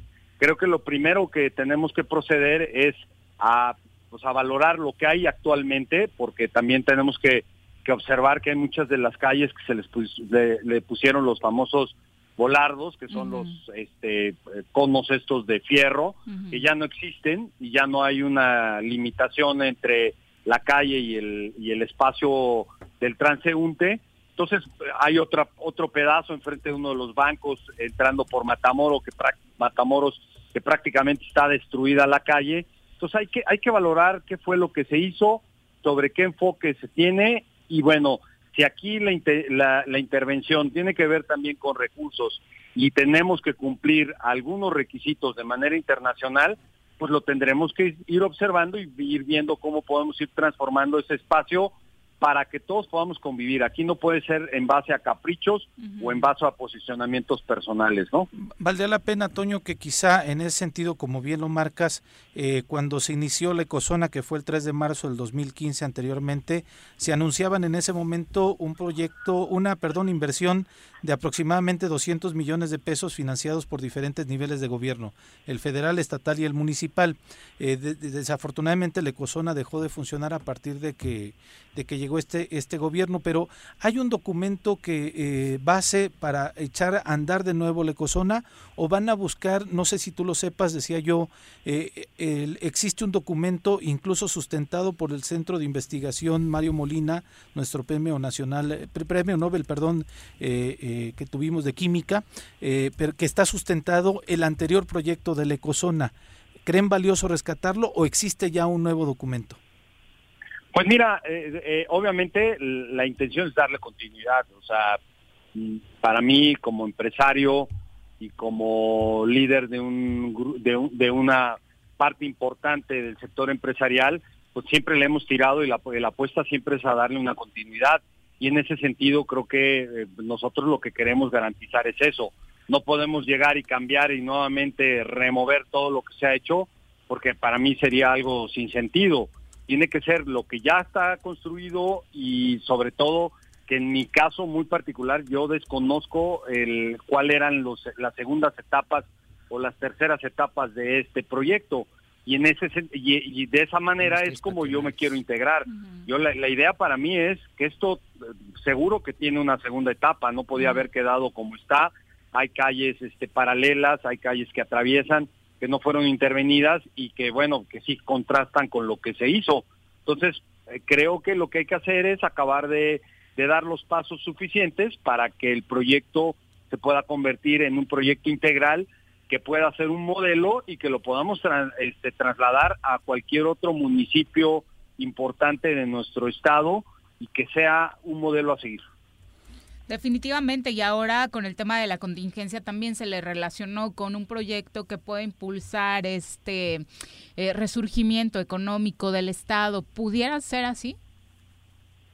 Definitivamente sí, eh, creo que el centro histórico da para mucho, es el punto de partida de nuestra de, de nuestro estado y bueno eh, Cuernavaca es, es, está mejor posicionado que el propio estado en cuanto a nombre uh -huh. muchas de las personas que vienen a, a, a nuestro estado sí. pues, probablemente estuvieron en Jutepec pero dicen que estuvieron en Cuernavaca sí, claro. entonces bueno en base a eso pues tenemos que ponerlo en un contexto de tal magnitud de que podamos detonar el centro histórico pero de ahí se pueda detonar todo el estado Evidentemente tú representas un sector eh, importante de los empresarios de Cuernavaca.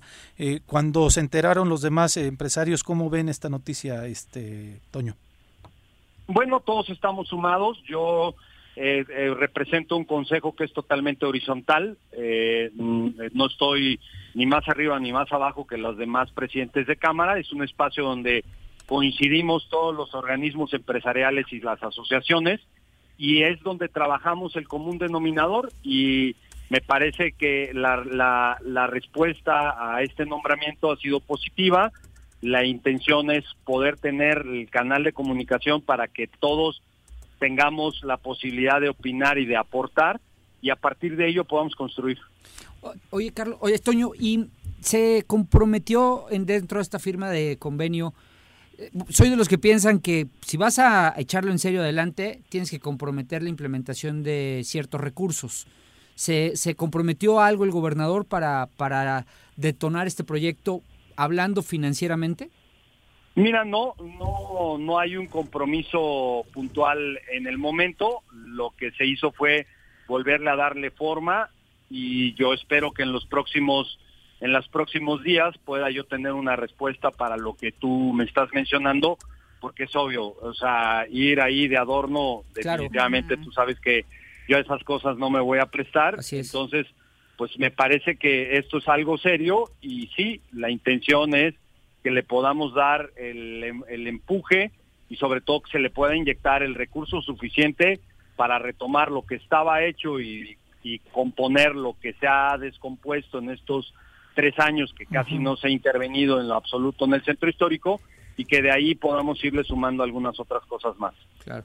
Pues, pues Toño, ojalá que realmente sea fructífero este proyecto. Muchísimas gracias por la comunicación. A ustedes que Éxito. tengan muy buena tarde, gusto en saludarles, fuerte abrazo. abrazo. Igualmente, un fíjate, abrazo. Fíjate, haciendo como referencia, fue el 3 de marzo del 2015 cuando el gobierno de Morelos anunció el arranque de la primera ecozona en el país y en América Latina. Sí. O sea, de esa trascendencia fue. Sí. ¿no? Y, eh, insisto, este proyecto se desarrolló junto con Semarnat, el Centro Mario, Mario Molina y la Comisión Ambiental de, eh, de la Megalópolis. Hay que recordar como unos, ante, unos antecedentes que no fue fácil, uh -huh. porque Nada te acordarás que primero el tema de las, del cierre de la calle Guerrero sí. fue, fue complicado. Rocas, rocas, hubo rocas. Sí, ahí. fue, fue, fue mm, un proceso complejo, se cuestionó mucho, tú te acordarás el, um, el costo que reportaron por la, refor la reforma a la Plaza de Armas, la, la, la reconstrucción en función de lo que se hizo y lo que costó, ¿no? Uh -huh. O sea, hay, hubo señalamientos sí, claro. que al final, como todo en su esencia, como todo proyecto en su, en su esencia es bueno, lo que pasa, la implementación en algunos casos tuvo sus asegúnes.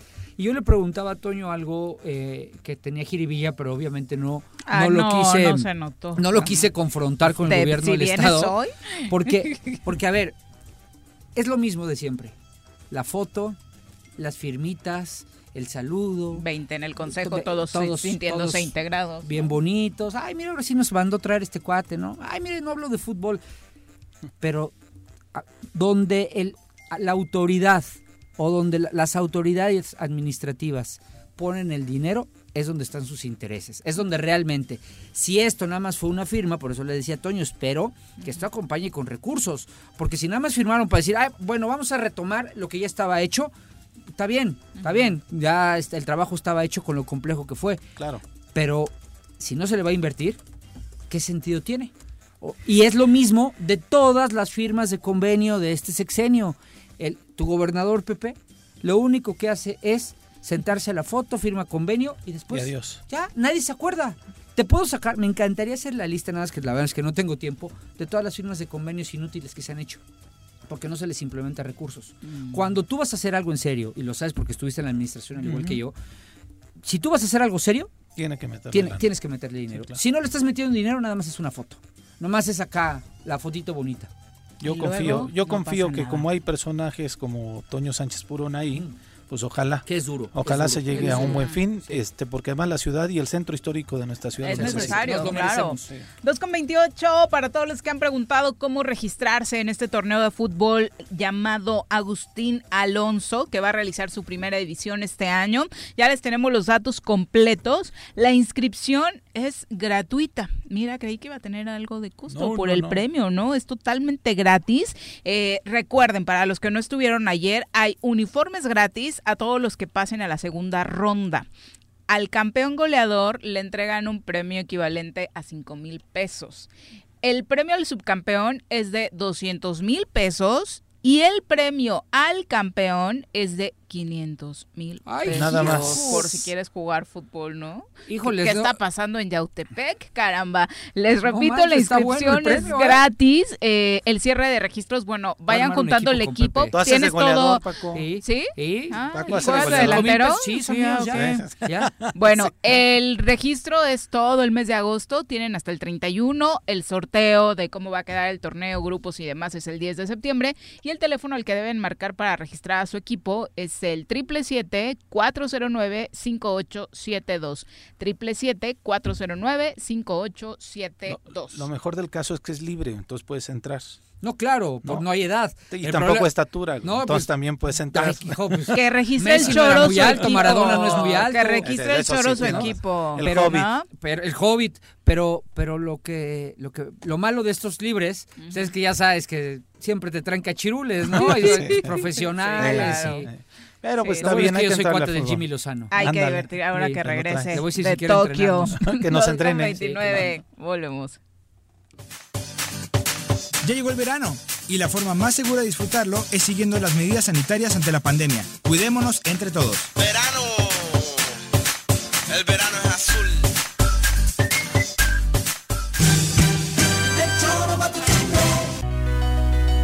En Morelos las y los diputados están cumpliéndole a la ciudadanía.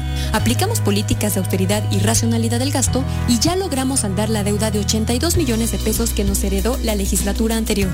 Con acciones responsables, Morelos avanza. 54 cuarta legislatura.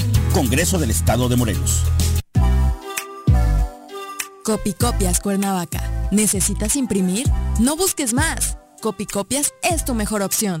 Somos los expertos en publicidad, impresiones, fotocopiado y diseño web. Te ayudamos con tus tarjetas, volantes, lonas, escaneo, sublimado, vinil, playeras y mucho más. Visita nuestro catálogo y agréganos en WhatsApp al 777-349-5053 o llámanos al 777-244-4232. Encuéntranos en San Cristóbal número 3, Colonia San Cristóbal, en Cuernavaca, Morelos.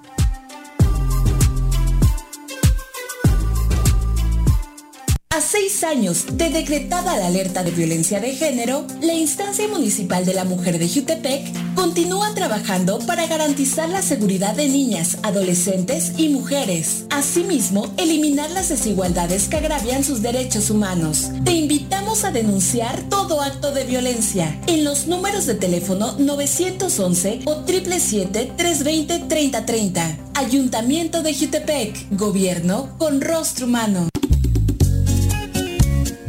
Cafetería, tienda y restaurante Punto Sano. Contamos con comida vegana y vegetariana, porque nos preocupamos por tu salud. Ven y conoce nuestros productos orgánicos y suplementos alimenticios. Al interior de Plaza Andrómeda, local 19, en calle Pericón, Lomas de la Selva. Contáctanos al 372-3514 o búscanos en Facebook como Punto Sano Cuernavaca.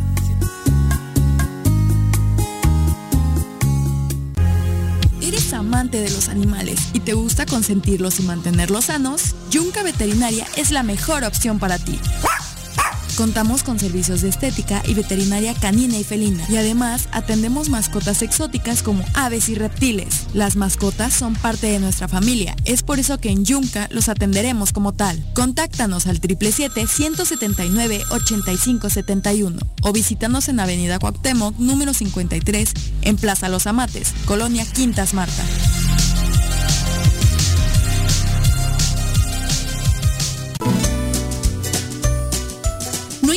Color del semáforo, debemos seguir protegiendo nuestra salud ante el COVID-19. Aunque estés vacunado, mantén el uso del cubrebocas en todos los espacios compartidos. Te cuidas tú, nos cuidamos todos. Ayuntamiento de Cuernavaca.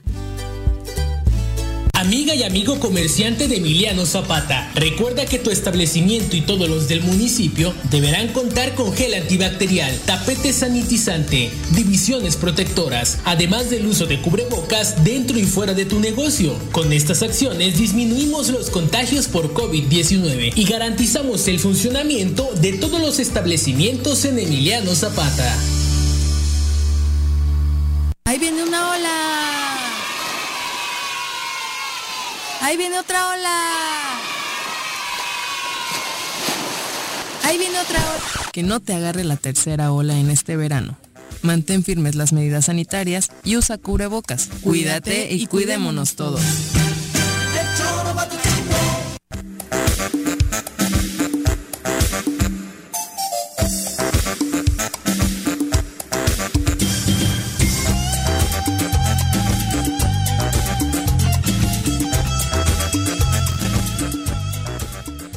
Dos con 34 de la tarde, muchas gracias por continuar con nosotros. Iván Vilar dice a través de Facebook, muy cierto, cuando le interesaba a los clientes trabajar con el instituto donde trabajaba, le metían dinero e impulsaban proyectos.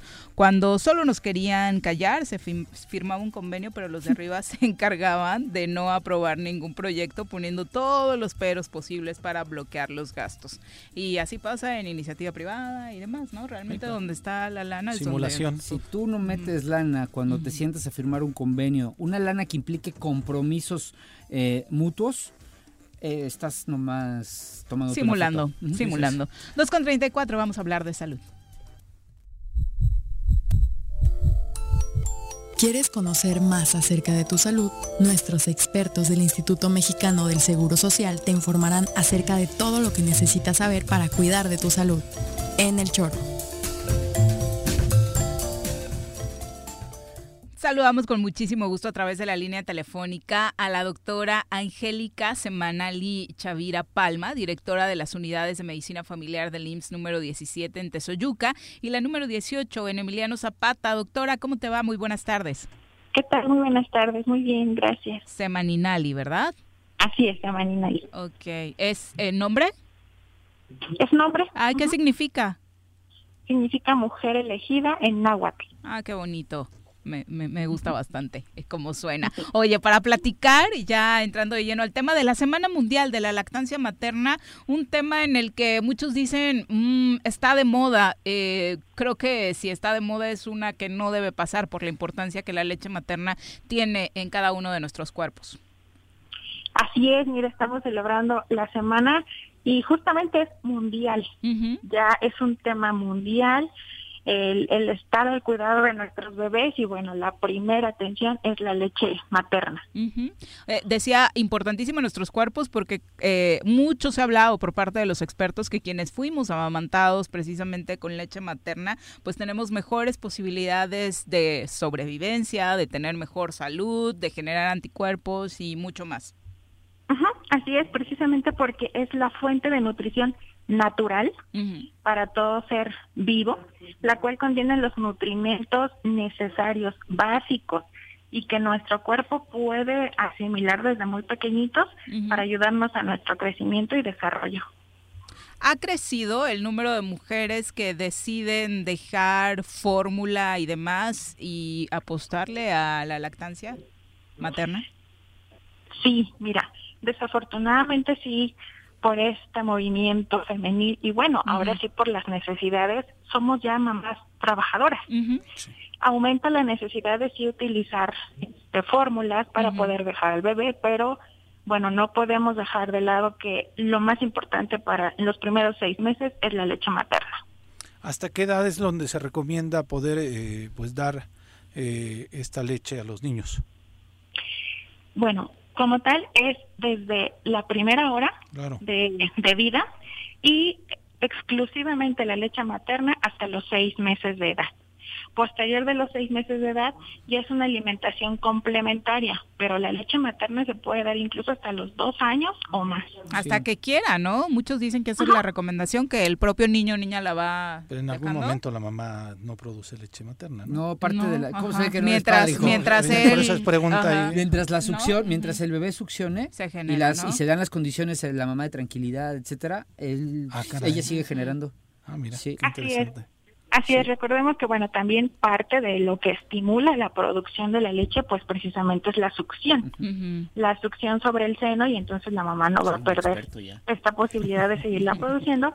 Y bueno, consideramos que los niños mientras más crecen ya prueban otros alimentos, se van llenando y bueno, ya tienen una saciedad más rápido. Durante esta etapa hay recomendaciones específicas para las mujeres que están amamantando, Durante la etapa de deslactación, Eh, mientras están amamantando. ah, mientras están amamantando, sí. Bueno, ahorita sobre todo en tiempo de pandemia, aumentar la higiene, pero bueno, para llevar a una, eh, una lactancia sí es indispensable el lavado de manos, este, el, el aseo incluso del seno, del pezón, con agua hervida y estar en un espacio, bueno, libre de que haya contaminantes como corrientes de aire y un lugar sobre todo que sea tranquilo y en donde la mamá se sienta a gusto y sobre todo el bebé. Exactamente. Oye, ah, ¿tienen programas de atención especializada para todas las mujeres que están amamantando y que de pronto puedan tener complicaciones? Sí, de hecho, desde, se tienen diferentes programas que estos inician desde el embarazo. Desde las mamás que son captadas, que están en periodo de gestación, se inician programas para darles una capacitación. Primero sobre cómo prepararlas, de cómo preparar el seno, identificar que el seno y el pezón esté bien formado, y posterior, bueno, darles todos los beneficios, orientarlas de cómo se produce la leche y bueno, la, la buena lactación cuando ya esté con su bebé. Eso está padrísimo y para todas las que quieran, las mujeres que quieran tener este seguimiento, pueden acercarse a cualquiera de las clínicas del IMSS. Sí, esto, como te comento, es desde las pacientes embarazadas, pasan a, a su, con su médico familiar, pasan a una capacitación con el médico familiar, con las enfermeras de prevenir y posterior incluso nutrición, hacen sus capacitaciones y talleres sobre la lactancia materna en todas las unidades del instituto. Muchísimas gracias por eh, la información para nuestro auditorio. Muy buenas tardes. Gracias a ustedes. Hasta Gracias. luego. Hasta luego. Si ya eres un expertazo, Paco. Ya, Sí, ya me sí, tema. Luciana. Silvana. Sí, Silvana, perdón, estuvo. Lactó hasta los ¿Sí? seis meses. ¿Ella Después, sí. decidió? No, ¿No? bueno, sí, Ajá. sí, ya no quería y fue complejo y a los seis meses además es cuando, de ella es cuando nos da COVID, a Mari y a mí, entonces ok. tuvimos que suspender su Claro, lactancia. acababa de nacer. Sí, sí, tenía sí. bien Justo a los 12, a- eh, Ujú. el 12 de diciembre, que es cuando ella cumplía seis meses, es cuando empezamos con síntomas y suspendió Mari la lactancia. Y ya no la pudimos retomar. Se notó mi absoluta y completa ignorancia del tema. Sí, pero, pero se entiende, se entiende, ¿no? Ya llegará tu, tu, momento. Si es que. Si es que quieres que llegue, por supuesto. Exacto. Bueno, vamos desde la semana pasada les eh, presentamos una nueva sección. Vamos ahora a darle paso a nuestro chamán de cabecera.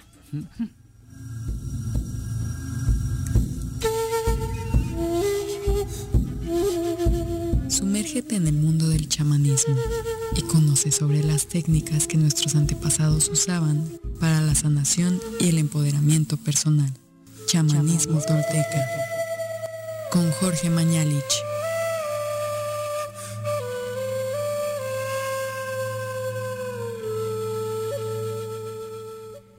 Jorge, ¿cómo te va? Muy buenas tardes, bienvenido. Buenas tardes, gracias por la invitación. Muy bien. Oye, eh, pues ya mucho, bueno, parte del público te conoció la semana pasada, mm. pero en un breve repaso, tú te dedicas a esto que comúnmente conocemos como el trabajo chamánico tolteca. Exacto. ¿Que podríamos resumirlo como? Mm, me das pie a, la plática recién con la doctora, entendiendo que la salud integral no es solamente física. No se nutre el cuerpo solamente, sino que se nutre el espíritu y el ser porque no somos solamente un cuerpo. Tenemos emociones, tenemos sentimientos, eh, tenemos pensamientos.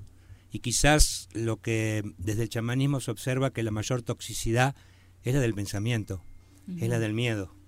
Eso provoca una toxicidad que, más allá de la alimentación que una persona pueda tener en función de su comida, ¿no? El pensamiento tiene un fuerte efecto sobre las personas. De hecho, cualquier persona que tiene un pensamiento sobre una irrealidad la genera como realidad y hay un proceso químico que se genera en el cuerpo. A ver, explícame eso. ¿Tienes un pensamiento sobre una irrealidad? Por ejemplo, un miedo inexistente te provoca una reacción corporal, quiero decir, y es una química, es una química generada por las glándulas, sobre todo la glándula pituitaria y pineal, que es de donde salen los diferentes elementos, por ejemplo, como la serotonina. Y entonces, de acuerdo a tu estado mental, es de acuerdo lo que tú sientes y lo que el cuerpo representa. O sea, una persona puede hacer un análisis de tenerle miedo a una rata y alguien le puede explicar que cómo le va a tener miedo a una rata si cuando la rata la ve escapa, ¿no? Mm. Y entonces dice, ah, tiene razón, ¿no? Pero cuando ve la rata el cuerpo se paraliza, ¿no? Y algo yo, dice... Yo ah". soy uno de ellos.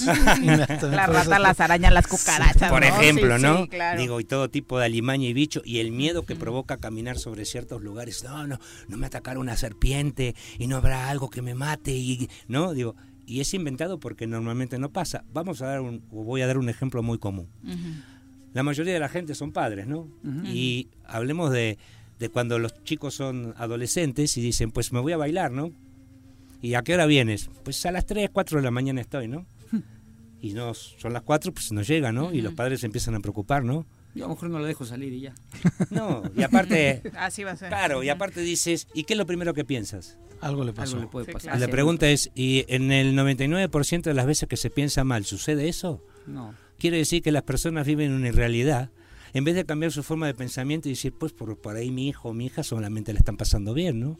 Y están con unos amigos. Quiere decir que la dirección siempre va hacia lo malo. Hacia lo negativo. Hacia lo negativo y no hacia lo positivo. Aunque eh, te diría que es difícil de entender ese mensaje en un estado como en el que vivimos, en el que las posibilidades de que les pudiera pasar algo. Ya no son del 99, sí le echaría al 90 que no pasa nada. Pero, pero, bueno. ¿Pero qué es? ¿Vivir en un esquema de protección, de, de defensa?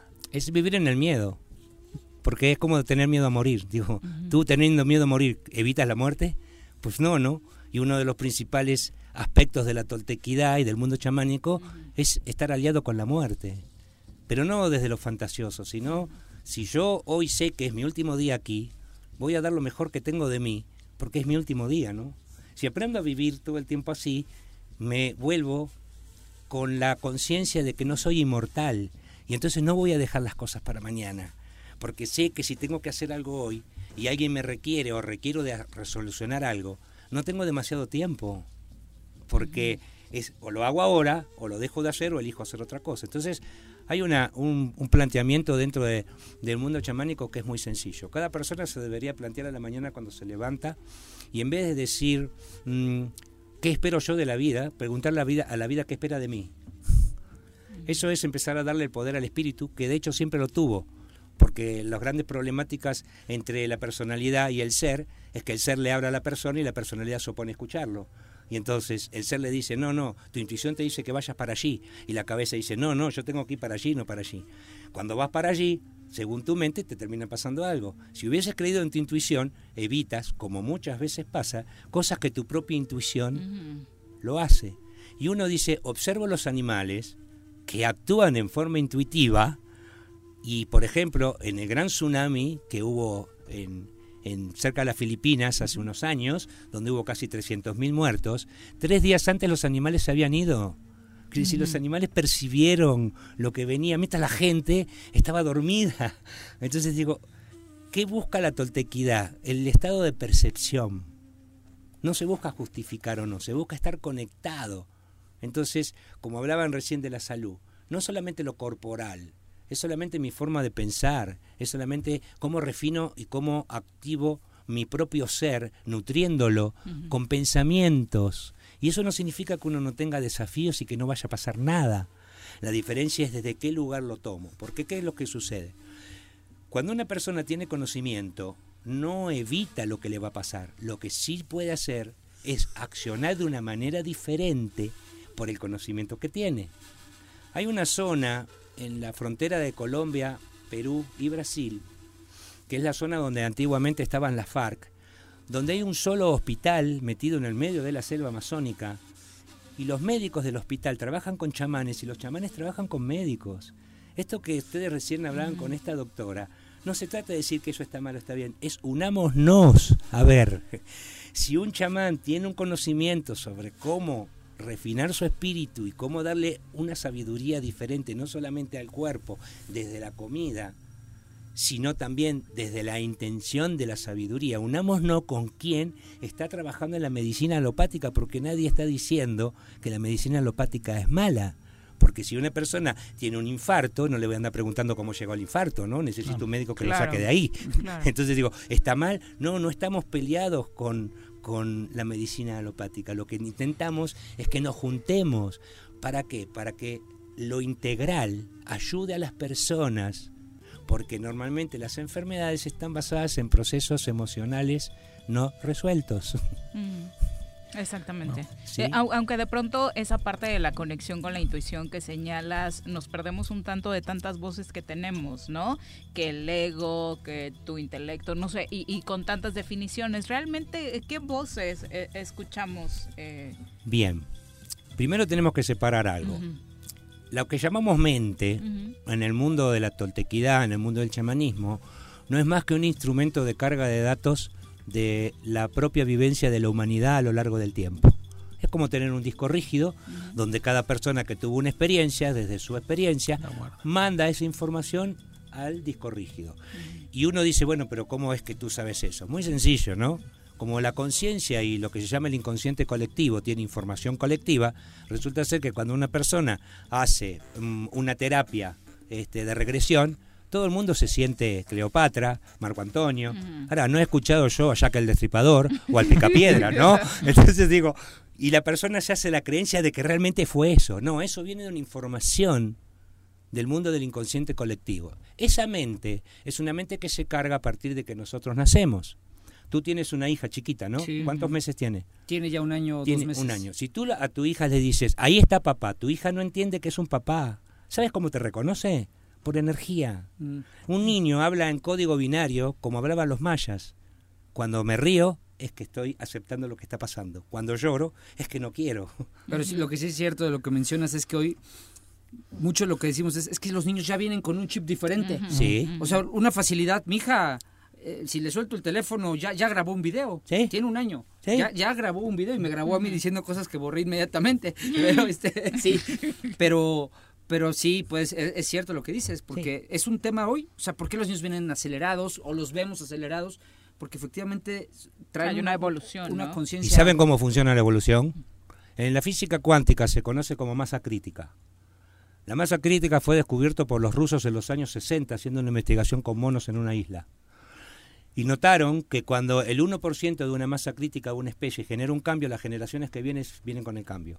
Quiero decir, lo que se conoce como niños índigos, niños, niños, niños cristal y hoy niños arcoíris son porque tienen un codón de ADN más abierto. Entonces su interconexión neuronal es mucho más grande que la nuestra. Quiero decir, nosotros no tenemos que adaptar a los niños a nuestro mundo, sino nosotros adaptarnos al mundo de los niños. Quiere decir, hoy tener un hijo es un desafío para un padre. Claro. es al revés, porque es lo que tú dices, de repente me agarra el teléfono y empieza a llamar por teléfono, ¿no? Y tú dices, pues yo para aprender esto me ha costado un montón. Eso conforma parte de la evolución, por eso la ayuda es aprender a observar, porque esa mente social es la que trunca esa evolución que tuvo la especie humana. Entonces, ¿qué pasa? A través de la educación o de la falsa educación, a través del no contacto con la sabiduría de gente que realmente tenga conocimiento, lo que se produce es una cantidad de información en, un, en una unidad humana que no es unidimensional. ¿Por qué digo esto? Ninguno de nosotros hace nada para estar vivo. Si nos tuviésemos que ocupar de que la tierra y el corazón o de que tuviésemos que hacer la digestión, duraríamos 3 milisegundos. Claro. ¿Ok? Pero todas esas acciones no se hacen aparte, se hacen todas juntas. Mientras respiras, estás haciendo la digestión y el corazón está latiendo y estás haciendo intercambio de oxígeno. ¿Qué es lo único que no es multidimensional en un humano? La mente social. Porque la mente social fue metida porque uno puede tener un solo pensamiento a la vez y no muchos. Es como un coprocesador de una computadora. Sí, lo procesa a milisegundos, pero tiene una sola acción, solamente el coprocesador. Pasa lo mismo con la mente. ¿Qué es lo que, perdón, qué es lo que decimos nosotros si vemos con respecto al mundo de, de lo chamánico? El mundo de lo chamánico se conecta al ser multidimensional. La Tierra es un ser multidimensional, porque pasa todo de todo todo el tiempo. Cuando estamos desconectados de lo, multidimensional y queremos explicar lo multidimensional desde lo unidimensional, no vamos a poder. Por eso a un niño se lo entiende desde la percepción y no desde lo que dice o no dice. Si una mamá, para los que las mujeres que son mamá, tienen un contacto con su hijo desde la percepción, aunque el hijo esté a 5.000 kilómetros, la mamá sabe lo que le está pasando. Y eso no tiene que, que ver con la mente tiene que ver con la percepción que la madre dice, ah, voy a llamar a mi hijo porque sé que algo le está sucediendo. Bien, lo que se trata en el chamanismo es de entender que esta unidad llamada cuerpo humano tiene millones de funciones que inclusive llevarían a la no enfermedad. Porque convengamos, y por ahí voy a decir algo medio complejo, lo que se llama salud es un negocio de enfermedad. Correcto. Sí, claro. Por lo menos bajo mi punto, mi punto de vista. Y hablando de ese tema, eh, ¿qué tendríamos que aprender como humanidad con este proceso que estamos viviendo con un virus que ha trastocado a todo el mundo? Bien, el principio tiene que ver con lo que, con lo que uno cree. De acuerdo a donde, donde uno enfoca, lo que enfoca crece. Y eso ha pasado toda la vida. Digo, enfocamos en un juego cuando jugamos y lo único que vemos es el, juego. Pero si nos han llevado a la conducta de enfocarnos siempre en el miedo, lo que se está generando básicamente es miedo. Y claro, a mí la gente me dice, bueno, pero hay, hay verdad que la gente se muere, ¿no? De COVID, ¿no? Como de otras cosas. La pregunta es, la gente se muere, a ver si se entiende, de lo que sea. Y cualquier cosa es una excusa, porque el que se muere de cáncer también es una excusa, el que se muere de una CB también es una excusa. ¿Por qué es excusa? Porque no hay una relación de entender que la muerte conforma parte de la vida. Y no importa de la forma que sea, es lo único inalterable en la vida de un humano, es que nos vamos a morir, tarde o temprano, todos.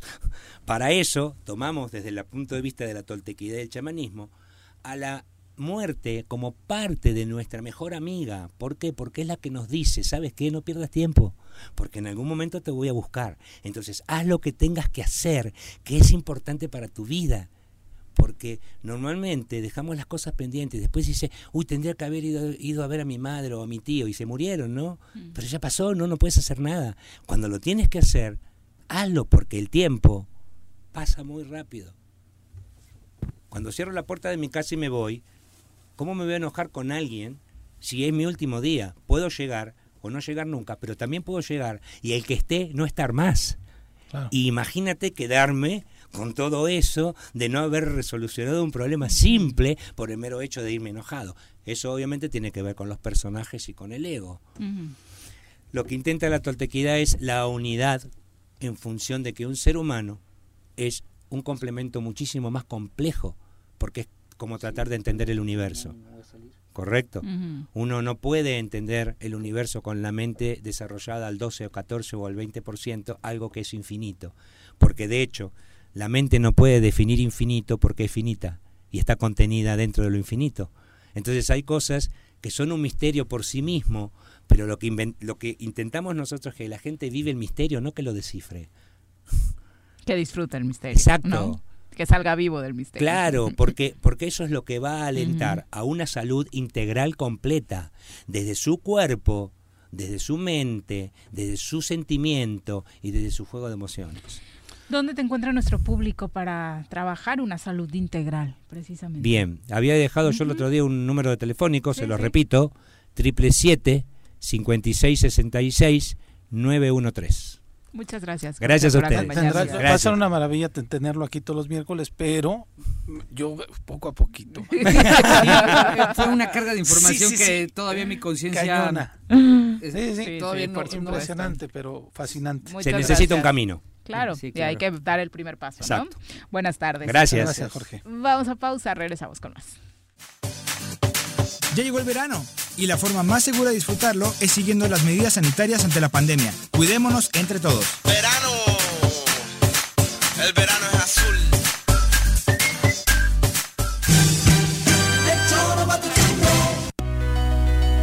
En Morelos las y los diputados están cumpliéndole a la ciudadanía. Aplicamos políticas de austeridad y racionalidad del gasto y ya logramos saldar la deuda de 82 millones de pesos que nos heredó la legislatura anterior.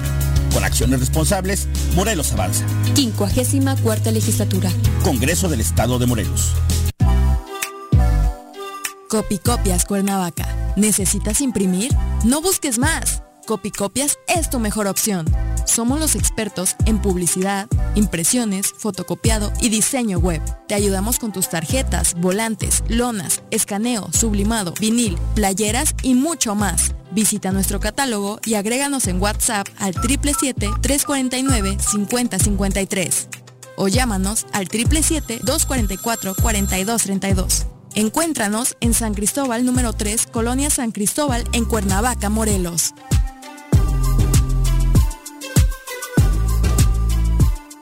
Tu participación es fundamental para prevenir inundaciones o encharcamientos en Jutepec durante la temporada de lluvias. Te pedimos no tirar basura en la vía pública, alcantarillas o barrancas. La prevención es nuestra mejor aliada para reducir riesgos. Ante cualquier emergencia, comunícate a los números de teléfono 911 o 777-320-7533. Ayuntamiento de Jutepec, gobierno con rostro humano. Ahí viene una ola. Ahí viene otra ola. Ahí viene otra ola. Que no te agarre la tercera ola en este verano. Mantén firmes las medidas sanitarias y usa cubrebocas. Cuídate y cuidémonos todos.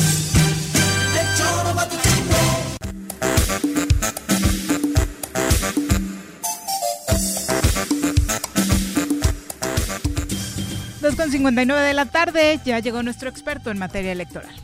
Conoce todas las reglas y procedimientos electorales con nuestro experto Elías Barut en El Choro. ¿Cómo te va, Elías? Buenas tardes. ¿Qué tal, Viri? Buenas tardes, Paco. ¿Cómo estás? A ver tu dedito, ¿fuiste a votar el domingo? Evidentemente no.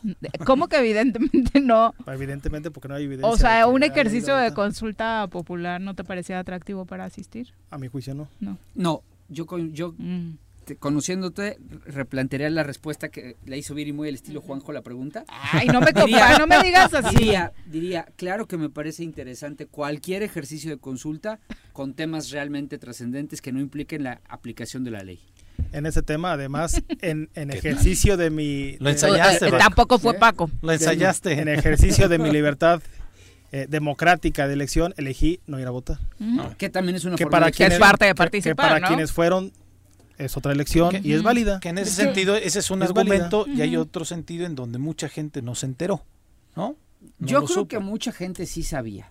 Yo creo que lo sabía la gran la mayoría. mayoría no. Creo que hubo confusión sobre dónde iban a ubicarse las casillas. Las dos cosas. Pero yo creo que hoy vivimos en una sociedad muy informada. No, yo no, yo no despreciaría la gran capacidad que tiene la gente para informarse. Pues Creo a mí que- mucha gente sí me preguntó el domingo de que hay elecciones, ¿por qué hay en la plaza Una las urna, urnas, sí. no? O sea, yo la verdad es que sí percibí. Ojo con ahí con ese tema que, que muchos dicen que el INE no le dio la difusión eh, debida al tema, pero eh, la propia Cámara de Diputados fue quienes ordenaron al INE Los empezar con la difusión a partir del 15 de julio. No fue el INE por decisión propia. No, yo, yo no le estoy echando la culpa a nadie. Yo sí reconozco que hay una gran cantidad de gente que no está informada, que no le late participar este y que no tiene una posición política como la tuya en ustedes dos, en el sentido de que ustedes sí decidieron no participar, pero si hay un gran sector de nuestra población que no está en esta lógica Pero creo que no es de informar y participar. Sí, no, Yo, yo- yo creo evidentemente que no vamos a tener forma. subjetivo. Yo, yo lo que te puedo decir es que soy del 93% que no votó como un mecanismo de expresarme. O sea, no es que, no es, yo también, desde mi punto de vista, yo también participé, Sí, claro. no participando. Sí, sí, sí. ¿No? ¿Por qué? Porque lo que dije fue, claro que me encantan la- la- los ejercicios de consulta, un poquito más baratos estarían bien, porque sí creo que fue una la nota, pero, pero, este, pero no estoy de acuerdo con el tema. Con el tema, no me sí, gustó claro. nada. El Creo- tema era hubiera encontrado completamente. 50 temas más interesantes eh, que hubieran sido de mayor trascendencia que este. Ahora, esa fue, este hablo a, a título personal, porque creo que ni lo que yo digo de que la gente siguió una línea más o menos similar a la del ISMI, lo puedo demostrar, como tampoco se puede demostrar que la gente no estaba informada. No, no hay, no hay un parámetro. ¿no? Entonces, pues ya dejémosle, ya pasó. Ya los, fue. los expresidentes, pues todos muy sensatos, menos el burro de Fox, Bueno. que estaba ahí Punto publicando aparte, pura sí. tontería, de verdad da pena ajena, pero yo creo que ya pasó, ¿no? Oye, en, en ese esquema, ¿tú crees, por ejemplo, en, en otro siguiente ejercicio que se haga, se especula mucho sobre la posibilidad de la reforma, de la Revocación de revocación de mandato. No, hay algunos. Hoy en la mañana escuchaba a una persona que decía que el tiempo para solicitarla para que se hiciera en marzo ya pasó, que tenía que Es haberse que no hay hecho ley. hace dos meses. No está hecha la ley. El problema es que se reformó el artículo 35 de la Constitución Correcto. y mandataron a 180 días, si mal no recuerdo, es, de, para crear la ley de participación que estableciera cómo iba a ser la revocación de mandato y no se hizo. La, la, el- la Cámara de Diputados no, no, no, emi- no, no sacó la ley Ya van desfasados. y ya van desfasados. Entonces tenemos una gran posibilidad riesgo de de que, que no no. haya consulta en marzo. Sí, sí hay ¿Sí? ¿No? Sí hay riesgo, pero ahorita podrían eh, aprovechar la mayoría abrumadora que Ajá. tiene el partido de poder para, para, para formularla también, este, o, o hacer una modificación respecto a esos 180 No días. se que sesionan se para desaforar. Es que, es que estaría... a dos viles ahí. porque son de tipos. su banda. Hoy, por ejemplo, digo, hablando del Congreso local, también hoy se sesionaban para el tema de los 10 nombramientos pendientes. Unos, ¿Todavía faltan 10? Sí, sí, Sí. cinco eh, de los Controles, especiales órganos internos y de cinco control. de órganos internos de control, pero el presidente de la Junta, Javier, Galindo, ¿no? No, José de la Galindo, no, Junta es este... Ah, de la Ah, Gabriel Javier García. reventó el tema, se salió, Sí, entonces sí. también en lo local ahí. Mira, ahí ahí- valdría la ahí- pena buscar al Javier, porque estamos buscando a Galindo, pero buscar al Javier. no Javier sería buen, buen elemento para ver y, y sí, digo, en el tema de la consulta, esa es mi, mi posición. Ahora, a donde yo iba es, quería, ya no, ya no concluí, perdón, la, la pregunta y, el, y el- la reflexión, es si nos vamos, hubiera la posibilidad de participar en esta otra consulta. Puse el tema de la revocación porque es el tema de, En de ese sí la voy a mesa. participar. Venga, pero este o Sí. cualquier otro que haya. pregunta Yo- sí yo- te yo gusta. participo. Ah, El tema ok. es, Yo participaré Paco, también. Paco Elías, el tema es nos aguantamos con la ley de que para que sea este Sí, entiendo que son camisas de fuerzas, ¿no? La pregunta es, ¿con ese 45 40% nos quedamos para que sea vinculante? ¿O creen que tendríamos que bajarle el porcentaje? Porque evidentemente estamos hablando que en los procesos electorales cotidianos, en algunos lugares sí estamos arriba del 47%. Pero si es una consulta de sí o no, nos vamos a aguantar hasta el... O sea, vamos a alcanzar el 40% del padrón electoral que participe para este y que decida sobre el sí o el no y que sea vinculante. No sé si me estoy dando... Sí, Sí, sí, sí. Sí. Bajar o subir el umbral O sea, también, lo ¿no? que pasa, Eh, Pepe, es que sí tiene que haber un mínimo de legitimidad en torno al qué porcentaje de votos respaldan la decisión. O sea, y yo sí creo que el 40, o sea, si ya hay ma- mandatos mandatarios estatales o, o re- o res- o representantes populares electos con el 12-13% del padrón electoral, porque pues al final se, se, El caso Se de pulverizó. Se atomizó, ¿no? El caso de Cuernavaca es el 15% del padrón electoral de Cuernavaca El que, votó, por José Luis. Me- o sea, ganó, porque fue el que Sí, más, sí, votó, sí. más votos obtuvo de los que participaron. Pero el 85% no votó por él. El- e- Sí, en materia No votó. de- o sea, sí, claro, sí, pero, pero, pero es finalmente fuerte, esa es la ley. Un eh, tanto por ciento así no votó es. y el otro se pulverizó. Sí, sí.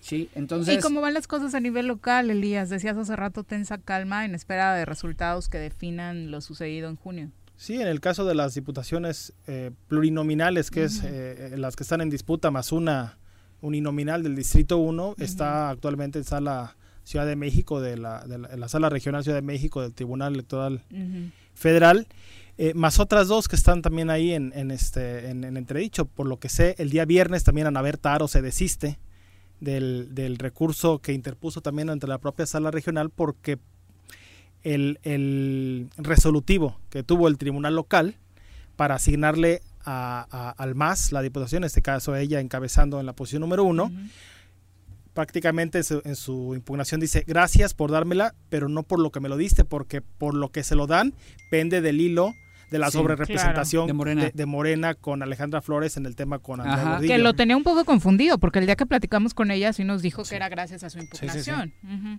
Y, y, y entonces ahí está el tema de que se desisten a Berta Aro, demás, habrá que ver qué pasa con esa con esa con ese tema. Eh, eh, el, el te- otro tema es el que ya habíamos comentado de Gabriela Marín Sánchez, eh, De Morelos Progresa. plurinominal 2 de Morelos Progresa para, para revocar la designación de Juan José Yáñez Vázquez eh, por fórmula incompleta, porque no tiene suplente, y la otra es también la de un militante del PT que hizo valer eh, los estatutos del propio partido que indican que para la que estará prohibido en el partido plurinominal de manera consecutiva. consecutiva, es decir, Órale. tendrás que pas- O sea, dejar Tania. pasar tendrás que dejar pasar un periodo de tres años para que te vuelvan a, a- a postular por la misma. Sí se presentó ese recurso. Sí se presentó. ante, ante el Tribunal Estatal se Ante el. Tribunal Electoral, el Tribunal lo desechó. Bueno, no lo desechó, eh, eh, lo declaró infundado. El tema se va a la sala regional y, en ta- y, y- y el- y- y allá está en la sala regional. Ojo. Porque te voy a decir algo. Tiene un punto de razón, de no razón. O sea, cuando tú... Los estatutos de un partido no están por encima de la ley. ¿No? Correcto, Es- claro. Estamos de acuerdo. Cuando tú permites la reelección de legisladores a nivel constitucional, tú no estableces, o sea, tú no dices, di- no, no divides entre diputados Uninominales y plurinominales. y plurinominales. Correcto, sí. Son diputados. Entonces, un estatuto que diga no te puedes reelegir dos veces por la vía plurinominal, me parece que estaría violentando ese O sea, artículo. ley mata estatuto. No, no, no. Ah, claro, Co- constitución, Constitución más. más, sí, Constitución sí, sí, más, sí. ¿no? A mí me parece Pero- que se estaría violentando. Ojo, que el resolutivo de la, del tribunal local no fue por el tema que comentas, que, que, es- que podría ser válido, es, un, es un buen argumento. El que dicen ahí es de que no estás en tiempo para impugnar porque tú debiste haber impugnado En el proceso interno del cuando lo designan. Cuando no, cuando Hay tu afectación como militante se actualiza cuando se da la, la asignación por parte del Claro, IPEPAC. Porque Ojo. no sabes si le van a asignar a ella. Exactamente, ojo, hay un hay una reforma del propio partido donde ese mismo artículo que estoy comentando lo reforma que dice y que y que prevé la excepción en los casos de, inter- de interés nacional o algo así eh, la Asamblea Nacional del PT podrá facultar para que ha- haya excepción a ese tema pero ni en la ni en los alegatos ni en el documento que hace valer el PT ni en el tribunal local ni en el tribunal ni en la sala regional hicieron valer que hubo una reforma donde, donde anticipen este tema o donde muestren que hubo una asamblea con fecha posterior a esa, a esa reforma y que demuestren que hayan hecho la excepción para el caso Morelos. Oye, en este caso, evidentemente, el, el que presenta el recurso está en la lista de plurinominales del PT. Es un, es un militante del PT que quiere que se cumpla la normatividad del partido. Ah, mira qué bueno. Y no conoce a nadie de la lista Sí, no- no plurinominal. que conoce las. No, cuatro. pero ojo, no, no, no. Ahí, Ah, no, ahí, ahí- ahí tendría que ser la suplente. En caso de que resulte favorable, es la suplente. Ah, no, no es otro. No, no, no. Ah, caray. ¿No se ¿Quién- recorre? ¿No? Ahí- ¿Por qué? ¿Seguro? Sí. Ahí también hay Ella, ella es ¿eh? inelegible. Pero es la... Ok, ella. Pero, ¿quién te dice ¿no? que sube? Todavía no toma protesta. La suplente no. Por eso, pero no la suplente, la suplencia es para cuando faltas en tu encargo. Ella todavía no tiene el encargo. Yo tengo mis dudas de Te- quién te- subiría. Ah, interesante tema, el tema. tema aquí, este, O sea, tú apuestas porque sería el Sí. 2. Sí, yo también pensaría sí, que es el el 2. dos. Sí, pero el Yo- 3, la pluri 3. Ah, claro, por el tema de paridad ¿Por, vaca. ¿Por qué pluri 3? Por Porque tiene paridad. que ser mujer. No, ¿quién dice? Porque a la, a la asignación todavía todavía están Tienes to- toda la razón. Pero Sí, nos cambiaría todo. Cambia todo. Dos. Si ese cuate gana, ya Pero eso cambiaría todo. Sí, Wow. cambiaría todo, tienes razón. Ahí sí tienes razón. Te vuelves. Uh, ¿lo demás no? No, en lo demás. Que tiemblen los que- demás hombres que están en el reparto así. Que, que- este, que- hable la sala. Exacto, porque Bueno, sí hay esto- mucha interpretación. en Obviamente no hay fecha, ¿va? Para que se decida No, este vaya, le, le comentaba aquí antes de entrar al aire que en el caso de, de Silvestre Mendoza en el 2012 resuelven un 29 de agosto. No, bueno, te conté el de, el de Luisa María de Cuautla. Que la sacaron Ah, en sí, la sacaron sesión, en la sesión de Sí, sí, elección. sí, sí. Oye, Ay, te- como casi para cerrar, en la foto del fin de semana vimos a 16 diputados mencionando que ya había un posible acuerdo de la mesa directiva y de la junta política. Y algunos decían, se puede caer ese acuerdo porque hay todavía este Cambios. impugnaciones. Según yo, en esa foto quizá, bajo esta valoración de este caso del PT, la única que ya está en riesgo en ese sentido sería Ana Berta, ¿no? No. ¿No? Sí, de las que acudieron el día viernes a la Ale. foto esta famosa. eh, Ale no eh, está. Ale- Ale no Alejandra no estaba. está. Está en Ah. la foto. Eh, sería únicamente Ana Berta Aro. ¿No? Es decir, si, si hay acuerdo como se menciona, Pasa, pues, ¿no? sí, porque habría 14. Ajá, exactamente. Pero, con estas noticias nos va a cambiar toda la conformación que Sí, tenemos de la fotografía tengo- de hoy. tengo una tengo la impresión dudas. Tengo la impresión que como pasa al inicio de todas las legislaturas aquí no operaron los actores aquí pesaron los mandos partidistas partidos. Ujú. entonces yo creo que aquí sin saber porque no no he visto con ningún diputado electo yo creo que PAN y Morena se pusieron de acuerdo para decir, a ver, a ver, a ver, Mm. tranquilos los demás, porque ahí había un tlacuachito que quería hacer y no sé ni cómo, con dos diputados. No, no, no, no sé ni cómo le iba a hacer. Andas, andas. ¿Dónde se dan los no, tlacuaches? ¿Dónde se dan los tlacuaches, Pero- Paco? No sé dónde. Pero este, pero creo que ahora sí se pusieron de acuerdo PRI y Morena para decir, tú Pri- arrancas, Pri- ¿qué tiene que ver? digo PAN y Morena, Ah, ok. Tú arrancas dirigiendo la mesa directiva y yo la junta política y después este, rotamos. Porque además, Porque somos- únicamente esos dos partidos están posibilitados Para de encabezar la junta política por tener el 15%. Es- Exactamente. Entonces, eh, me da la impresión que aunque hubiera cambios en lo que mencionas, la constitución, del Congreso. se va a seguir imponiendo este acuerdo porque las al principio de los congresos siempre pesan mucho las Los autoridades partidos. partidistas. Ya después se va diluyendo y se van Cada quien se cree Juan Camaney. después cada quien se siente este diría Javier Estrada, to- todos pinches toros briosos entran y se quieren comer el mundo y no más que les den unos Entramos, picotones. ¿no? Entramos. Entramos, sí, ahí- en la segunda entré muy tranquilo. En la, Ah, bueno. sí. Sí, en la Lo decía segunda. por Javier también, ¿no? Sí, sí, sí. claro. O- Oye, este. Que me da mucha risa cuando haces anécdota porque es- lo- lo- lo- la dice de manera muy graciosa. Claro, Eh. claro. Sí. ¿Ahora qué? ha- ha- Habrá que comentarle al auditorio que hemos tratado de hablar con los diputados, ¿no? Para saber justamente cómo van las cosas, los electos, ¿no? Cómo van las cosas de cara a lo que, pues bueno, se va a suceder a partir del siguiente mes, pero han llegado a un acuerdo por el momento de no hablar, ¿no?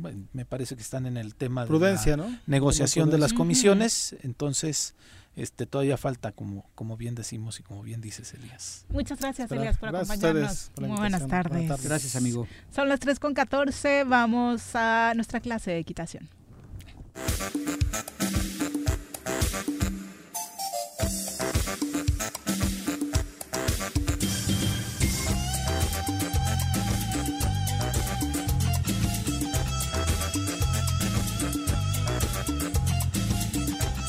Querido Malboro, ¿cómo te va? Muy buenas tardes. Aquí estamos con ustedes una vez más. Te Buenas tardes, tenemos que, amigos, mm, si nos permites, se tiene Bien, que retirar don Paco retiro. Santillán. Un O sea, abrazo. todavía de que vino hoy con la espada desenvainada y de mejor se va temprano. hecho, bueno, ni tan gracias. temprano, nos alargamos para variar. Muchas gracias, Paco, por acompañarnos. Gracias, Paco. Fuerte abrazo. Gracias. Estuvo bueno lo de Sammy. Eh, eh, ¿Cómo te va, Malboro? Buenas tardes. Buenas tardes. Bienvenido. Tranquilos, relajados, vamos a, vamos a relajarnos. Exacto. Yo también vengo corriendo, pero ya estamos aquí. Ah, eso bueno. decíamos, el tráfico que desde la semana pasada nos el- reportaste Ah, en claro. exclusiva, se quedó ahí atorado. Sí, Pero el caballo corrió y corrió y llegó. y llegó. Sigue saturado entonces la autopista. Sí, hombre, un poquito. Vengo acá por la federal y Ah, siempre a esta hora yo creo que se complica También. un poquito el tráfico. Y peor con esto. Pero bueno, cuéntanos, Malboro, ¿cuál es la clase de hoy? Pues ahora quiero hablar un poquito de, repitiendo temas anteriores, un poquito ampliarlos de lo que es el inicio de los potrillos, de lo que es la, el manejo de, de iniciar caballos, potrillos que se van a empezar a arrendar, a amansar, porque es, es, es, es muy común que muchos que nos dedicamos al respecto, este, no tenemos, vamos a decir, un conocimiento muy aceptado con la gente que nos lleva caballos para amansar. En algunos casos muchas veces llegas y, y tú me llevas tu potrillo y me dices, ¿en cuánto tiempo me lo amansas? Pues amansártelo te lo puedo amansar en una semana, un mes, aceptando el jinete. Pero arrendar un caballo lleva un proceso. El, que, el hecho de que acepte a un jinete con todo y montura arriba de, de- de su lomo es una cosa. Ya está amansado, digamos. Ya, Pues ya ya acepta. tenemos como año y medio que te mandamos a Juanji y no lo has No, amansado. pero ahí ¿no? va en proceso. no es este- El caballo viejo no agarra Sí, buen freno, ¿eh? Eso es lo que decía. Pero ahí no, va. no entra en el, en el espacio del Pero tiempo. todavía se puede corregir algo. Hay frenos especiales para ello. y entonces les decía yo que entonces resulta que muchas veces el que no conoce dice, pues tú a- quieren, creen que porque el hecho ya de aceptar el jinete ya sabe el caballo de rienda y de freno, de voltear y parar bien, galopar adecuadamente, hacer los cambios de mano, lo que es un- una rienda, ¿no? Mini, básica.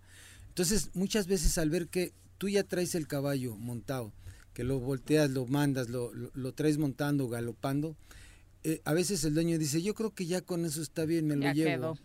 Eh, Ya tienes dos meses, un mes y medio, dos, tres meses, ya me lo llevo porque yo ya veo que ya puedo montarlo. Entonces, ahí es ahí donde entra nosotros, donde decimos, ahí no te puedo garantizar yo una rienda, yo no te puedo garantizar un trabajo cuando no está terminado. Luego volvemos a decir, una buena rienda básica, bien definida, se lleva de 8 a 10 meses, lo volvemos a repetir. Wow. Porque muchas veces, te, te vuelvo a decir, eh, ven el potrillo, el caballo ya montado en él, uno como, como adiestrador, como amansador de caballos, ya lo traes y dices, ya me lo llevo, yo ya no quiero gastarle, ya no quiero. Entonces te lo llevas. Y luego empiezan los problemas, es que no me lo dejó bien, es que no estuvo bien, no me trabajó bien el caballo. No puede uno garantizar cuando los caballos se los llevan a media rienda.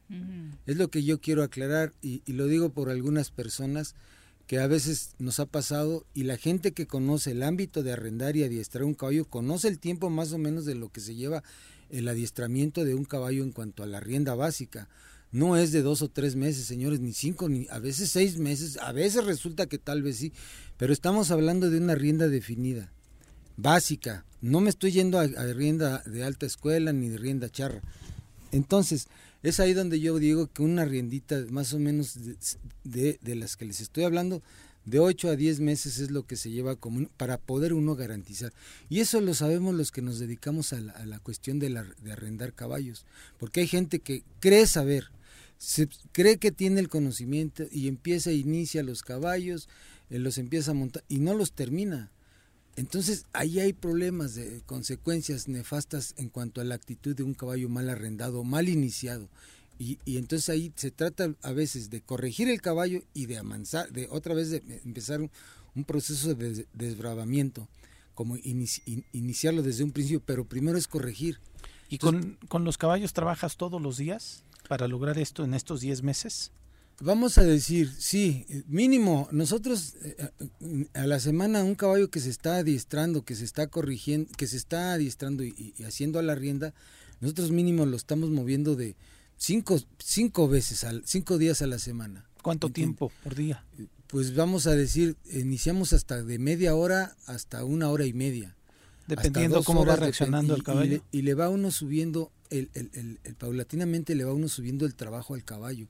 No puedes trabajar eh, un caballo de nosotros, eh, Sí. estoy hablando de nosotros, ¿verdad? No quiero, este, o sea, hay gente que a lo mejor no está de acuerdo, pero nosotros con la experiencia que tenemos eh, al respecto, para nosotros eh, empezar un potrillito desde me- medio mes, de, de media hora, media hora, ah, 40 minutos, media hora, así, Al día. paulatinamente, y, y le vamos subiendo el trabajo a, a una hora, hora y media, hasta dos horas. Ajá. Para no estresarlos también, ¿no? Sí, acuérdate que es como cuando un atleta inicia, vamos, tú no corres, ni yo corro, empezamos a correr, vamos a empezar con poquito, para agarrar condición y... Y, ni vas a aguantar, ¿no? Ajá, Si y el cuerpo se adapta a ello. Cuando nosotros abusamos, en este caso de los potrillos que están tiernos, hay problemas y consecuencias. Ajá. Estamos hablando de potrillos a veces que todavía no terminen su, su desarrollo físico. Entonces tú lo, además de que el trabajo en exceso cuando se inicia un potrillo es, es, es, es, en un trabajo severo trae consecuencias físicas y además si lo trabajas inadecuadamente trae problemas emocionales. Entonces siempre es, es, es, es, muy importante tener esos conocimientos, porque es muy fácil echar a perder los potrillos, de verdad. Dices, hay, hay, hay caballos que, que se echan a perder de la nada, hay que conocerle el estado emocional del caballo. Es a lo que es, es, es lo que yo quería hablar hoy al respecto, porque precisamente hoy llegaron unos amigos y nos, nos, nos les queríamos explicar ello porque hay un cierto descontento por un potrillo que se llevaron de un mes y medio. dice, oye, ¿cómo te puedo garantizar que en un mes y medio te voy a arreglar tu caballo? Ha sucedido que dices, a mí con que me lo dejen amansadito, yo ya lo sigo, yo ya le sigo, yo lo voy a seguir arrendando. Pero si no puedes amansar un caballo, no menos vas a saber arrendar un caballo. Se nota que venías enojado, este querido Malboro. No, no enojado. a ver, estos este, hijos de, no entendieron eh, que necesitaban no, más enojado no. ¿Sabes cuál es la palabra decepcionado? Esa es la palabra. Porque se supone que este amigo sabe y conoce de caballos y al parecer, supuestamente, sabe. Entonces me sale con esta situación y, pues ya con eso puedo definir que no sabe de caballos, no puede opinar de caballos. Tenía ya un poquito de, de, con la, manera de, cómo maneja los caballos, dije, no sabe, pero no sabía que a qué extremo, ¿me entiendes? O sea, eh, la gente que nos dedicamos o que estamos en el, en el mundo de los caballos, sabemos que un caballo no se, ama, no, no se arrienda en un ¿Tiene mes. que haber tiempo? Todo dedicación, tiene un tiempo, un proceso, un conocimiento. No puedes, no, no puedes, ¿cómo decirlo? Adelantarte. Tú empezaste a, a gatear. Sí después a caminar y después a correr y caí, tuviste caídas, te levantaste, te fuiste así es Todavía camino medio chueco, pero está ahí voy. Fíjate que mi va enderezando el caballo. Mi papá dice una cosa muy muy muy bonita en, cuanto a cuestión de los caballos, dice el, caballo es como una madera que se va labrando con el tiempo poco a poco, labrando llega un tiempo y un proceso. Así es, así es el, arrendar un caballo. Y, el hecho de una rienda básica definida, bien hecha, se lleva de, de 8 a 10 meses. Una rienda charra, una alta escuela, estamos hablando de dos años, casi 18 meses, dos años, hasta un poco más. Pues yo voy a recomendar que la producción le mande la cápsula al cuate del Malboro que no entendía. Me estás oyendo inútil. Fuiste increíblemente muy preciso. Que sí, sí, sí, muy bien. Todo, tiene un tiempo y un proceso. exactamente. Muchas gracias. Pues aquí estamos, los esperamos. Mañana va a haber jaripeo, gracias a nuestro ah, amigo Sergio Dávila. Nos invita a, la Plaza Ganadera que va a haber jineteo de toros, gracias a Sergio Dávila que nos, nos invita. Y pues vamos ahí con nuestro amigo Marcial Jurado, como les digo yo, ahí a la Plaza Ganadera con todo gusto y ahí los esperamos, al, eh, ya saben, en el rancho de la Media Luna. ¿Y tu número? Al triple siete quince cincuenta y ahí estamos a sus órdenes, con todo gusto su amigo el Malboro. Muchas gracias Malboro, muy buenas tardes. Iván dice, me parece muy bien el tema del chamán, eh, hay, no hay que vivir con miedo, porque está demostrado que eso afecta a la salud. El chiste es saber manejar el miedo con conocimiento del problema y con serenidad, pero decir que no pasa nada el 99% del tiempo, también es poner a la gente en un estado de indefensión. Sin embargo, hay que considerar las consecuencias, medirlas. El hecho de que mucha gente no considere, por ejemplo, mucho riesgo, eh, pues tiene al mundo en un caos actual en el tema del COVID. Sí, por supuesto. Yo creo que Jorge va a tener sus fanses, ¿no? el, Tema, el tema da, el tema da. Guillermo Mendoza dice, yo fui observador electoral el pasado domingo y llegaban con secciones que la página del INE no arrojaba, donde eh, no, no, sabían dónde iban a ser recibidos. De pronto la empleada del INE que estaba ahí presente tenía que hablar por teléfono para darle la ubicación de la mesa que los estaba recibiendo. O sea, la página ni siquiera tenía los datos, pero los empleados del INE sí. Los votantes salían de volada con la frase yo sí voy porque de mí el INE no se burla, o sea, incluso los motivaba. Muchas gracias por el comentario, eh, Guillermo, pero sí, me parece que se tiene que perfeccionar el tema de la difusión, más allá de que los tiempos pues se resolvieron eh, pues tardadito, ¿no? Muchas gracias a todos por acompañarnos, mi querido Pepe. Gracias, Viri, gracias, al auditorio por estar con nosotros. Y por supuesto a ustedes, linda tarde, buen provecho. ¡Uy! ¡Se acabó! así es esto. Esta fue la revista informativa más importante del centro del país. el choro matutino. Por lo pronto, el choro matutino. A bailar y a gozar, que el choro